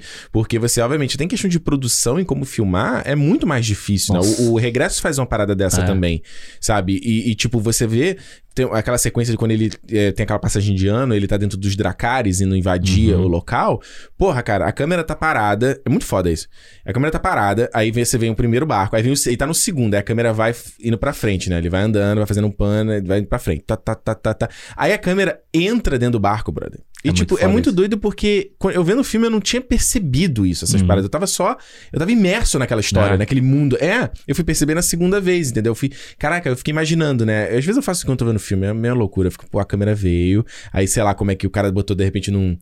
Num, num rigzinho, né? Numa, vi- os numa- vídeos do 1917 mostram umas coisas assim, né? É, eu acho muito maneiro de ficar tentando pensar. E veio lá a câmera presa naquela parada, e de repente tinha alguém que já, né, que pegou aquilo ali dentro do Dracar, ele fez o close-up na cara do Alexandre Skarsgård, a câmera virou. E tinha que ser um cara sozinho, né? Pra ele não filmar o resto da. Né? E assim, tipo, o cara É. que tava remando aqui, ele tem que sair pra dar Ele lugar que pro cara que vai sair. segurar. não, e o cara que cam- tá na frente do Alexandre Skarsgård, porque a câmera para na frente, então É. o cara tem que sair. É meio um balé a parada. Pois é. É muito foda.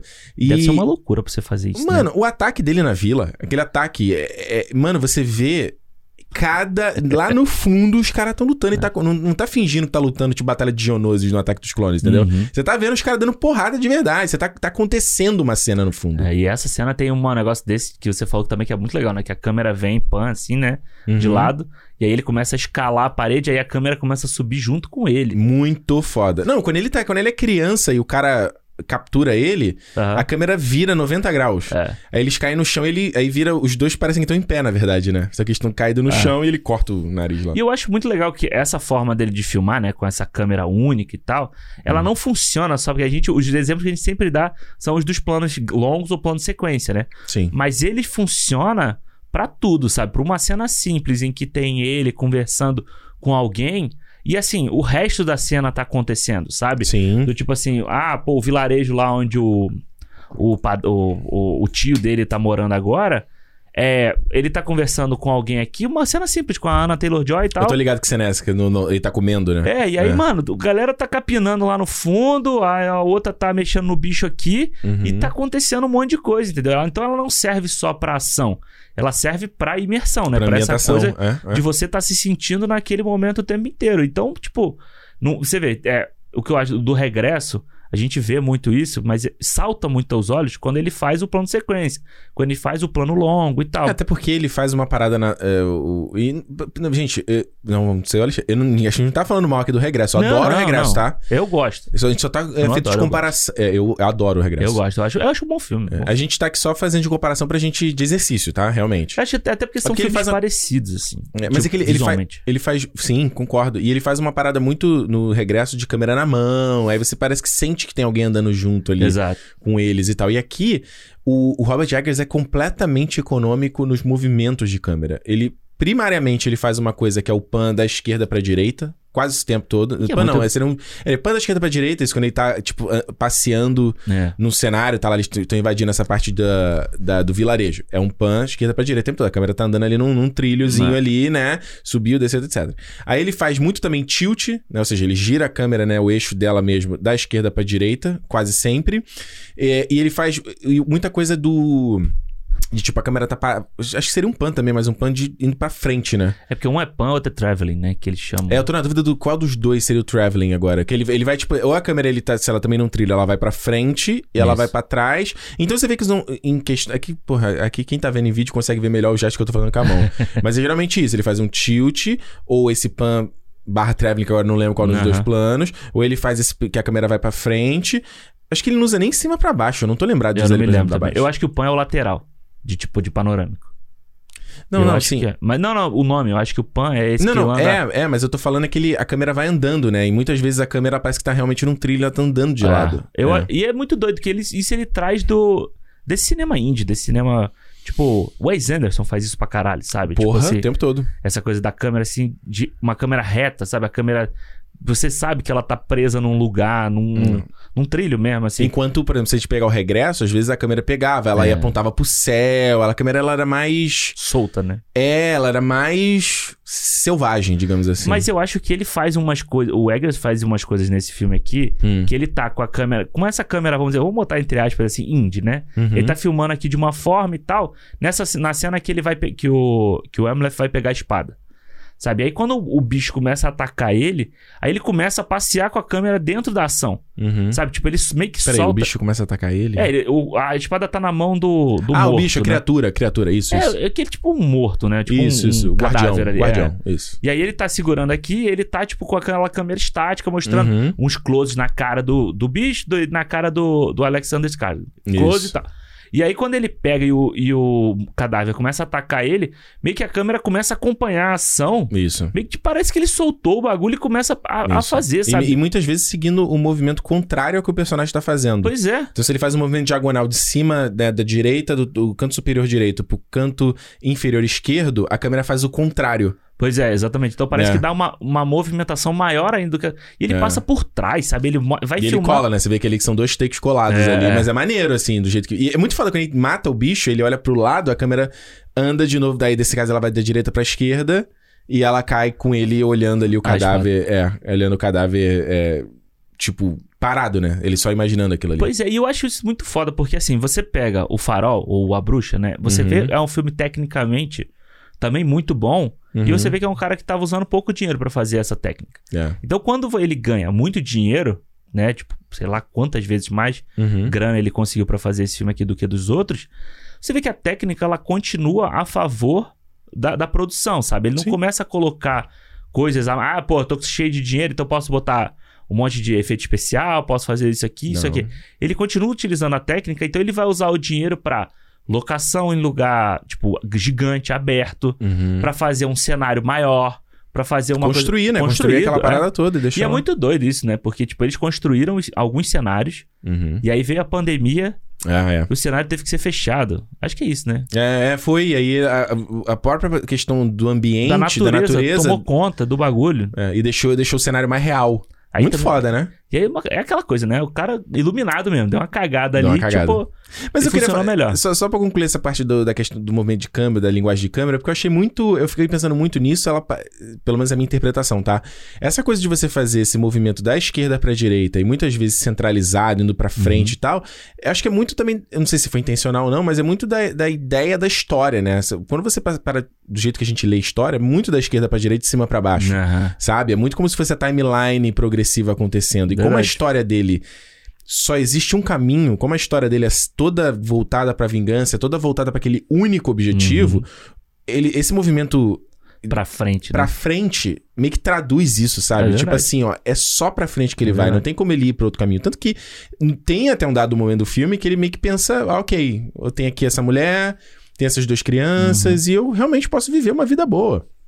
Só que o que dá o propósito, como a gente falou aqui, o que dá o propósito da vida da existência dele É outra coisa. é outra coisa. E pra mim, a batalha deles ali no vulcão, eu até falei pro Alexandre, tinha que ter tocado Battle of the Heroes aqui. Tanana, I have the high ground. Lindo, lindo, faltou, lindo, lindo. faltou o Will McGregor chorando ali, falando. You're the chosen one! You're supposed to destroy the Sith, not join them! You're my brother, Anakin, I loved you! Não, eu acho muito. Sabe qual? I hate you! Foi mal. Hayden Christensen é muito ruim, né? Ah, eu gosto desse hate. Eu, gosto desse, eu gosto desse hate. O, eu, Eu, acho, gosto do melodrama, Alexandre. eu gosto. Sabe que eu gosto desses, desses filmes adultos? Aham, é É- adulto. É gente pelada. Eu acho que. ah, muito bom. Acho que, é o, acho que é uma coisa que é, é bizarro como a gente vê. Como a gente é púdico. É, sabe, como os filmes, sabe, tipo. Ah, É. pô, não pode mostrar isso, não pode mostrar aquilo. Mano, aqui tá o cara ali. O outro mostra, mostra o cara pelado, mostra a mulher pelada. E assim, sem precisar, Aham. não, é, não tá expondo.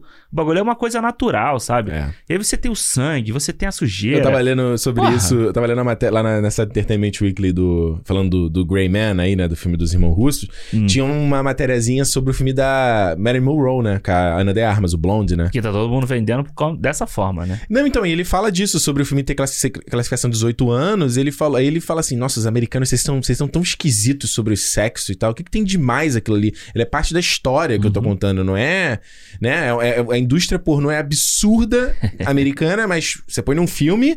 Exato. ai, meu Deus. Ai, não sei o quê. É, e aqui o Canadá não fica muito diferente, não, tá? É mesma palhaçada, tá? Não, é, mas. é até eu- pior, talvez. Mas você vê que isso é uma influência que vem direto do, de cinema europeu, cinema, é, tipo... O brasileiro faz muito isso. É, não é, o cinema americano não fazia isso, sabe? Se Uhum. fazia, era de uma forma velada e tal, não sei o que. Aí depois, quando você vê filmes europeus fazendo Uhum. e tal, o pessoal influenciando, aí o pessoal começa a colocar mais, sabe? Fru, ou fru, no frontal, eu me esvirei É.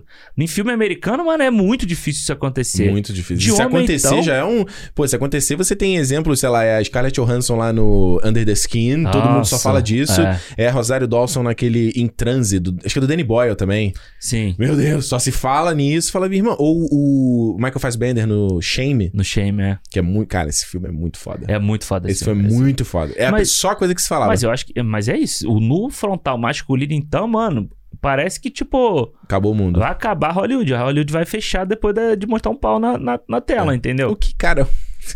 É tão bobo assim, cara. É tipo um bagulho que todo mundo tem. É uma coisa tão. tão... Mas é tabu, cara. É tabu. É, É. tabu, porque, tipo, o do Fassbender é do tamanho dessa mesa aqui, aí o. O, o, o, Eu- a, gente o vai cara... falar do, a gente vai falar do piro do Fassbender mesmo? Não, não, mas aí o cara. O cara. O Fassbender, ele é um famoso shower. O pau dele não é gigantesco, como a galera fala. É. Ele é só um show, é pra fora. É isso. Aí a galera fica, caraca, o cara é imenso. Não, Não, é, mano. Não, mas o que, eu, o que eu acho é o que você falou Porra. de ser pudica, essas coisas, é que aí o, o cara hétero, é, meio, Ah, ele fica idade, ele fica ofendido. Claro. Ele vai ficar ofendido, entendeu? Então, Sim. tipo, Porque ele vai falar, porra, eu não tenho isso, caraca. então não Ele é se qual... sente mal. Exato. Por Então não isso, é por isso que teu namorado odeia o Robert Pattinson. Porque você era apaixonada por ele no Crepúsculo. É, É. por isso, ele se sente. Ele se sente atingido. Ele vai ficar, ele vai ficar mal com o Alexander Skarsgård aqui, porque o cara é bonito. O cara é bonito, o cara É. tá forte. É. Não, você tá gigante, mas não aparece peru, não tem nada. Não, não, Dele não, não, aparece. Não, mas eu acho É. que falando dele, não do peru dele, mas dele. eu, eu gosto muito dele, mano, nesse Uhum. filme aqui, sabe? Eu acho que acho que é parte do filme funcionar Uhum. é a gente acreditar nele como o o Amleth, sabe? É verdade. Porque assim, eu ele é foda, porque ele ficou marcado por fazer aquele filme merda do Tarzan lá com Pra mim, ele vai ser sempre o Eric do True Blood. Sempre. o Eric do True Blood, mas eu, eu acho que ele. ah, Pra mim, eu gosto muito dele no Big Little Lies, quando ele faz Muito lá o, bom. o marido da Nicole Kidman lá, que, que é abusador e tal. o Muito bom. E aqui Big ele. se- Little Lies é muito bom. É muito bom. a primeira, temporada. A segunda não é boa, não. É, e aqui ele faz uma coisa meio muito visceral, sabe? Assim, tipo, sabe quando ele. Quando a gente vê ele nesse início, que ele Uhum. tá ali remando, e depois ele vestido com essa pele de bicho, assim. Mano, você acha que aquele cara ali vai matar todo mundo mesmo, sabe? É. Que ele não tá nem aí. É, e o Robert Eggers, acho que ele filma ele, ou ele tem uma co- coisa de composição do da anatomia mesmo, Uhum. do homem que é muito foda, assim, sabe? É uma parada que. É, é, o jeito como ele. Não só enquadra, por exemplo, a luta final, né? Estão os dois ali de tanga e tá a musculatura dele. Não só o Alex Skarsgård, mas o Fionir também, que é um cara Uhum. mais velho. É. Pô, tá com uma peitoral e tal. É muito maneiro ali, com aquela, né? Todos molhado de óleo, que eles estão suados ali É. no vulcão. É muito Sujeira, né? Porra, é muito bonito. Você vê só o outline dos músculos, assim. É. Mas tem, por exemplo, quando ele vai matar lá o. o, o Thor, Thor, que é, que é o. É o filho dele, o Ah, primogênito. sim, aham. Pô, ele faz um enquadramento da cara dele caindo, assim, furando. Que caralho, mano, é parada que eu vi em mangá, assim, às vezes, de, um- de uma extrapolação das emoções, É. assim, sabe? Ele faz uma cara de. de que tu não parece o Alessandro Skarsgård, sabe? Esse filme tem muito disso, né? De Muito. gente de fisionomia mudando. O William Defoe, você vê isso. O brother Brandon Gleeson, que você não reconheceu, né? A própria Nicole Kidman, você não vê às vezes, sabe? Porque É. essa coisa da, da, da extra- da- expressão é muito é, melodramática em É, e certos você vê aspectos. a Nicole Kidman do início, né? É. E ela depois, e aí quando ela faz aquele, o final, a, tipo, a última parte dela no filme, Uhum, quando Mano. ela ataca ele, né? é, mano, ela faz uma coisa meio, ah, depois que eu vi agora, meio a bruxa, quando a bruxa dá aquela É. risada, assim, ah! É. ela faz um negócio, o cara dela muda, e aí ela tá com essas linhas de expressão de, de gente mais velha, também Uhum. maquiada pra parecer mais velha. Mano, aí, tipo, a cara dela muda totalmente. Que é assim. como ele fez com o William Defoe no A Farol, lembra? Quando ele É. fala Bark! Que ele fazia aquela coisa do olho do- de baixo pra cima, assim. Que aí cada ruga do William Defoe fazia uma sombra. Uhum. E ele, o olho dele olhando pra baixo, assim, estourado e não sei o que. E você vai ver quando ele vai te levar para o mar, caralho. Ele usa aquela iluminação vermelha, né? Que aí, tipo, marca mais caralho. ainda. É. Muito foda, muito foda. Vamos pras notas? Vamos? Tem mais alguma coisa pra falar? Acho que não, acho que tá. Contemplou tudo. É, tudo. Quer vai lá, vai você? Eu, já, eu tenho que começar nas notas. É, eu não- vou começar. Vai lá você. Cara, eu, olha, O Homem do Norte é um filme que eu gostei muito, assim, sabe? Eu já tava Uhum. na expectativa pra ver, porque eu já tinha gostado demais do Farol. E depois, agora que revendo a bruxa também, gostei muito. Então, tipo, era um filme que eu tava querendo ver muito, assim. E Aham. principalmente por essa escala maior, pra ver como é que o, o cara ia fazer um filme maior, sabe? Sim. com essa escala maior. Mas o que mais me impressiona no filme é a gente ver um filme, claro, de escala maior, atu- mais atores famosos fazendo filme e tal, não sei o quê. Uhum. Mas é a mão do, do diretor no filme, sabe? De você ver um filme do Robert Eggers dessa forma, com mais dinheiro, Uhum. com mais com, com mais possibilidades possi possíveis, possibilidades possíveis, né? É, então isso- Facilitações fáceis. Facilitações fáceis e dificuldades difíceis. É, é, é é uma coisa que me surpreendeu muito vendo o filme, sabe? Tipo, era uma Uhum. coisa que. Tinha uns- umas partes ali que eu falei assim: caralho, mano. Como é que esse maluco fez isso, sabe? Caralho, tipo, porra, que foda um cara poder fazer um filme desse, sabe? Tipo, eu fico pensando, pô, que merda que esse filme, se esse filme não fizer dinheiro, o próximo filme dele vai ter estúdio que não vai querer dar grana pra esse cara poder contar a história que ele Mas quer. ele vai se sair bem da mesma forma. Pois é, e aí, tipo, ele quer fazer lá o filme, ele quer fazer o Nosferato, né? É isso que eu ia falar, né? Eu ia falar Drácula. É, ele quer fazer o Nosferato. E aí corta daqui, corta dali, não sei o que, não sabe se vai sair esse filme. Ah, tinha que ter Agora. que acontecer. Você 100 anos aí do filme original, né? Pois é, então eu acho que. Eu acho que foda você vir de temática, sabe? Ele tem a temática do A Bruxa, tem a temática do Farol. Esse você tem também. E sei lá, mano, eu acho que o filme. Eu gostei demais do filme. Acho que só essa, essas coisas de sotaques me, me pega um pouco ainda no filme. Mas é pouco, assim, sabe? Não, Uhum. não, não me afeta. de Eu falo assim, pô, não gostei do filme por causa disso. Como Claro. a gente vai ver aí. Eu dou 4,5 pro filme. Boa. Sabe? Eu acho que é um puta filmaço, assim. Vai, vale ver no cinema, sabe? A galera Uhum. que tem a oportunidade de ver no cinema vai ver, porque, porra, trilha sonora do filme é do caralho. Caralho, mano. Eu tava falando com o Alexandre, né? Porque eu vi, eu vi em casa a segunda vez. Porra, foi a parada que mais fez diferença foi o som do cinema. Cacete, mano. Ah. Caraca. É, eu até virei pra Juliana e falei, baby, isso no cinema tava mais maneiro por causa do som. Porra, e junta com a cena da luta, sabe? Ele fazendo esses É muito, tambores e tal. muito foda. Eu Acho que quase você começa a entrar em transe também na sessão. É. assim, ah, Começa a virar o olho. Mano, é, é do caralho, mano. Foi muito foda. Muito filmaço, assim. Eu acho que é um filmaço. E é bom a gente poder ver, tipo, um diretor com, com essa moral, assim, sabe? Esse dire- É. um diretor assim. É muito inspira, me inspira muito, né? Pois é, é. É. Eu acho que eu tenho, uma- eu tenho uma rixa aí com um Hum. outro certo diretor de filme de terror aí. Ah, o Ari Aster, pô. Que é da galera Que é dessa da galera, dessa na nossa galera. cidade, inclusive. Eu, eu vou assistir o filme dele desse ano, sabe? Eu não vou, não vou desistir dele. Ele Qual vai filme do ter... Ari Aster esse ano? Tem? Tem o filme dele, não é desse ano com o de Rockin' Phoenix? Vai ser esse ano já? Acho que é esse ano, né? Ah. Vou assistir. Não vou, não vou abandonar Mas você ele, viu não. todos os do Ari Aster? Você viu Hereditário? Vi. Você não gostou? Você Não, viu... Hereditário eu gosto, menos do Midsommar que você eu... não... Midsommar eu acho uma merda, mas... Mas são só dois filmes que ele São fez. só né? dois. É a mesma coisa do, do Eggers. Também É, vai, ele ele também tem no terceiro. é. Mas o Midsommar é muito bom nesse, de também ser um de mostrar uma cultura, Pois né? é, isso é legal. Esse é muito bom. Mas acho que o Eggers aí tá Desponta. Foda, mano. O cara, o cara, o cara é brabo, o cara é brabo. É, mano, eu tava. Esse. O filme do. Como eu falei aqui no começo, né? Esse, o filme do Robert Eggers é mais um- uma jornada de aprendizado, como eu tava falando, assim, de não ficar tão centrado em plot. Sabe? De que a experiência do cinema é muito maior que isso. Se você só se importa com plot, você não assiste, você só lê o roteiro. Aham. Só lê o roteiro, ó, o plot tá no roteiro. Pra que você vai ver o filme então, entendeu? E justamente o cinema é a experiência, é todos os elementos pra te proporcionar essa, essa, essa experiência sensorial de ver um filme. Então, eu, eu sempre gostei desses filmes que. Eu adoro os filmes que são mais blockbuster, que é aquela coisa mais, né, que é extrapolar, é, o Doutor Estranho, é o Jurassic Park, é o. adoro, amo, amo, amo, amo. Porém. Eu também sou fascinado por filmes muito naturalistas. Já até falei aqui, se eu, algum dia eu dirigir alguma coisa, é a pegada que eu vou, entendeu? É a pegada de ser natural, de ser, mano, de você sentir a- a- as coisas. Parece que você tá ali naquele ambiente. Tanto que o, o- o estilo de cinema do Mumblecore é um dos, um dos que eu acho mais maneiros, assim, de ser a parada mais espontânea, sabe? De, de, de, às vezes, de improvisação, acho muito foda. Que não é o lance do Eggers, né? Não é o lance do Legger, mas, Que- ele, mas ele tem ultra preparação, mas É. ele faz parecer que é natural. É muito doido isso, né? Isso é muito foda, assim. Tipo, como o cara consegue essa parada. E nesse filme aqui, é, é isso, mano. É, é, é um filme gigante que você fala... Você, é, acho que é muito fácil você olhar ali e falar... Mano, para pra pensar como é que o cara filmou aquilo ali. E você consegue entender coisas que o Afonso Cuarón falou sobre esse filme, que, tipo assim... Exatamente. o- coisas que esse cara conseguiu fazer em questão de filmar... De conseguir captar em câmera, que é muito complexo, é muito difícil conseguir fazer. Só a pessoa que realmente tá ali no set, Uhum. um milhão de elementos que ele tem que coordenar e esse balé funcionar, que entendem isso, né? É muito doido porque a, a- crítica do Quaron já tinha saído, né? Ele viu há um tempão Saiu há muito filme tempo, e tal. E aí quando você assiste o filme, você fala assim...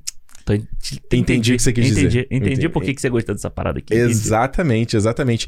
Eu, como eu falei assim, eu acho que o filme ele, ele eu senti nas duas vezes ele um pouco longo demais, assim, às vezes, mas mais uma vez, eu parei pra pensar, cara, onde eu cortaria? E eu não consegui parar, juro pra você, gente, eu não consegui parar pra pensar uma cena que eu falo, pô, eu falo, cara, mas se cortasse isso aqui só pra, em ritmo, uma Aham. porra, a cena é tão boa, sabe? Então, justamente assim, é, é- é tudo, é, é tudo no nível de excelência. A direção na excelência, o design de produção na excelência. Você não parece que os caras estão usando figurino, parece que é uma roupa de verdade, parece que estão no lugar de verdade. As atuações são excelentes de todo mundo que tá no filme. A, a- a parte lúdica é super criativa, do jeito que ele vê aquela árvore, a Yggdrasil. É Yggdrasil, acho que é, né, que ele vê numa hora. Isso, é. Que ele usa aquele. É um roxo e um, um Muito azul e um verde. Lindo. A parte da Valkyria, indo pros salões, tudo é muito foda, assim. Então, como eu não. A violência, né? A violência, que é. Ela, né, faz sentido, Uhum. né, pra história. Cinco estrelas pro filme. Cinco, boa. Não tem. Assim, por mais que eu sinta o filme. Ele poderia ser mais curto, eu não sei onde poderia ser mais curto. Então. Cinco. Eu Afinal tenho contas, não poderia ser mais curto. É, não talvez poderia. seja isso. Talvez a gente tenha que ter um pouco mais de paciência pra história mesmo. Claro. E pra mim já tá no, no top do ano aí já. Talvez bem possível estar no top 10 aí, porque, cara, é o que eu, sempre falo. Se eu sair do cinema e esse filme tá comigo desde. Eu já quis assistir agora, né? Sabe? Sei lá, cinco dias, quatro dias depois que a gente É. viu no cinema. Eu falei, cara, eu quero ver esse filme de novo.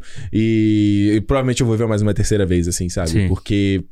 É, é isso que eu tô falando, é, é, você parece estar vivendo aquilo ali, sabe? Se ele vai crescendo, né? Cada vez que você assiste, né? Porra. Sim, a seg- eu falei pra você, né? Mandei mensagem pro Alexandre, ó, Northman ficou melhor do que na primeira vez, hein? Pois é. Tá mais foda ainda e tal. Mano, então, esse cara, esse cara manda muito, cara. Ele é, É, ele é quero ver. diretorzão, brother. Eu tô... É aquela coisa, né? A gente acaba ficando na expectativa do próximo, né? Tipo, Porra, quando vem mas o deixa próximo? o tempo, deixa, ih, deixa o cara fazer, porque pra fazer um filme desse aqui, Porra. Dá pra ver que o cara teve trabalho, teve que pesquisar pra cacete, teve que correr atrás, então, mano, Você viu quanto tempo eles já estão pensando nesse filme? muito, né? É, e mas tipo, pensar que o Farol que saiu em 2019, pô. e tem- é uma, não, mas é, é de antes, assim, De tipo, e é antes. legal porque é, é uma ideia que veio do, do Skarsgård também, né? É, ele é produtor do filme, Quando ele, via, ele viajou pra Islândia e tal, e aí o Eggers também, e, e aí depois eles se encontraram Muito em foda. Nova York. Vamos encontrar em Nova York, tomar um café Porra, tá tal, todo mundo o quê. ali, tá no Starbucks. Muito foda. Na Quinta Avenida se esbarraram. Olha aí, É.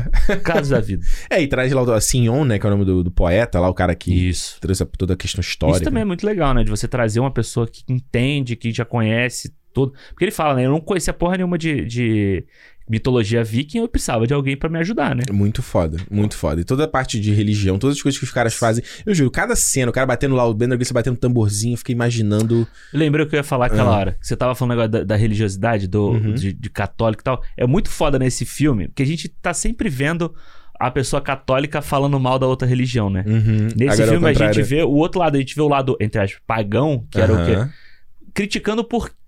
Que merda é essa religião católica e que, que, que É. esses caras estão inventando, né? E é muito fácil você falar assim, porra, os caras entrando nessas coisas do transe e tal, você vê numa igreja a mesma coisa, cara. O cara falando ali que tá os espíritos. Aquele aqui. pessoal se- que É vai a se mesma balançando. coisa, é. brother. É a me... O que, que eu falei no começo aqui? Tudo vem de medo.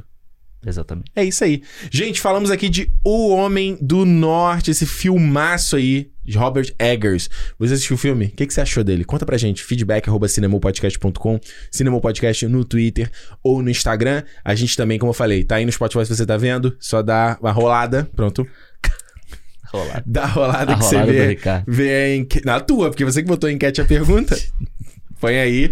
E também, aí, se você tá vendo no YouTube, é só deixar aqui no campo dos comentários. E aquela, lembrando sempre, se você quiser é, fazer parte do nosso fã-clube, apoiar o nosso projeto pra gente continuar fazendo aqui o Cinema, que você tem, tá crescendo o público aí, a gente tá vendo o nosso feedback da galera, tá vendo? que- A gente falou já dos 10 mil, aliás, do canal, a gente não falou, né? A gente não falou aqui? Acho que a gente não falou, mano. Olha Nosso aí. canal passou de Porra. 10 mil inscritos algumas semanas atrás. Valeu! Bom demais. Cara, muito legal e ver que tá criando um público do cinema no YouTube também. Aham, É tem. doideira, assim, sabe? Eu acho que é, a questão do podcast. Isso já acontece mesmo se você faz um YouTube, você tem a galera que só te segue no Twitter, a galera que só te segue no Instagram. Aham. Normal. Mas acho que o podcast, por ser mais fragmentado, ele é mais ainda a experiência. Tem gente que só consome a gente no Spotify. Tem gente que consome a gente só em outro no podcast dele. Aham. Tem um cara que só consome a gente no YouTube. No YouTube, é, tem gente que fica esperando pra sair no YouTube, que quer ver no YouTube. É, a gente tem, mano, quem num futuro, quando seja se o a nosso, nosso fã clube aqui, a galera apoiar mais, a gente consiga ter uma grana melhor pra pagar editor e tal, aí de repente, quem sabe a versão em vídeo saia junto com a versão em áudio, mas por enquanto não dá, então por isso a gente tem esse gapzinho pelo menos de uma semana, semana. pra sair o, o, o- programa. É, então é isso, se você quiser fazer parte do nosso fã clube, clube.cinemopodcast.com, 5 reais você já, já ajuda o nosso projeto, já faz parte do nosso grupo lá no Telegram, já vê o nosso calendário do mês, o que, que a gente vai falar. A galera já sabia que a gente ia falar do, do Homem do Norte Pois aqui é. essa semana, já sabe que a gente vai falar semana que vem, já sabe que a gente vai falar em junho. Então, se quiser participar, clube.cinemopodcast.com e não se esqueça, vai lá conhecer a EBAC também, patrocinador desse programa aqui. O link está na descrição e lembrando, Cinemou 200. É importante ir pelo link na descrição, Isso. não ir pelo não procurar no YouTube, pelo link da descrição, tá? Cinemou 200. Beleza? 200 reais de desconto. Certo, Opa. Alexandre? Certo? Pô, 200 reais de desconto, olha. Beleza. Porra, eu queria 200 reais agora. Agora, nesse momento, aqui na minha mão. É isso, gente. Semana que vem a gente tá de volta e como eu sempre digo, se é dia de cinema. Cinema! Valeu, gente. Tchau.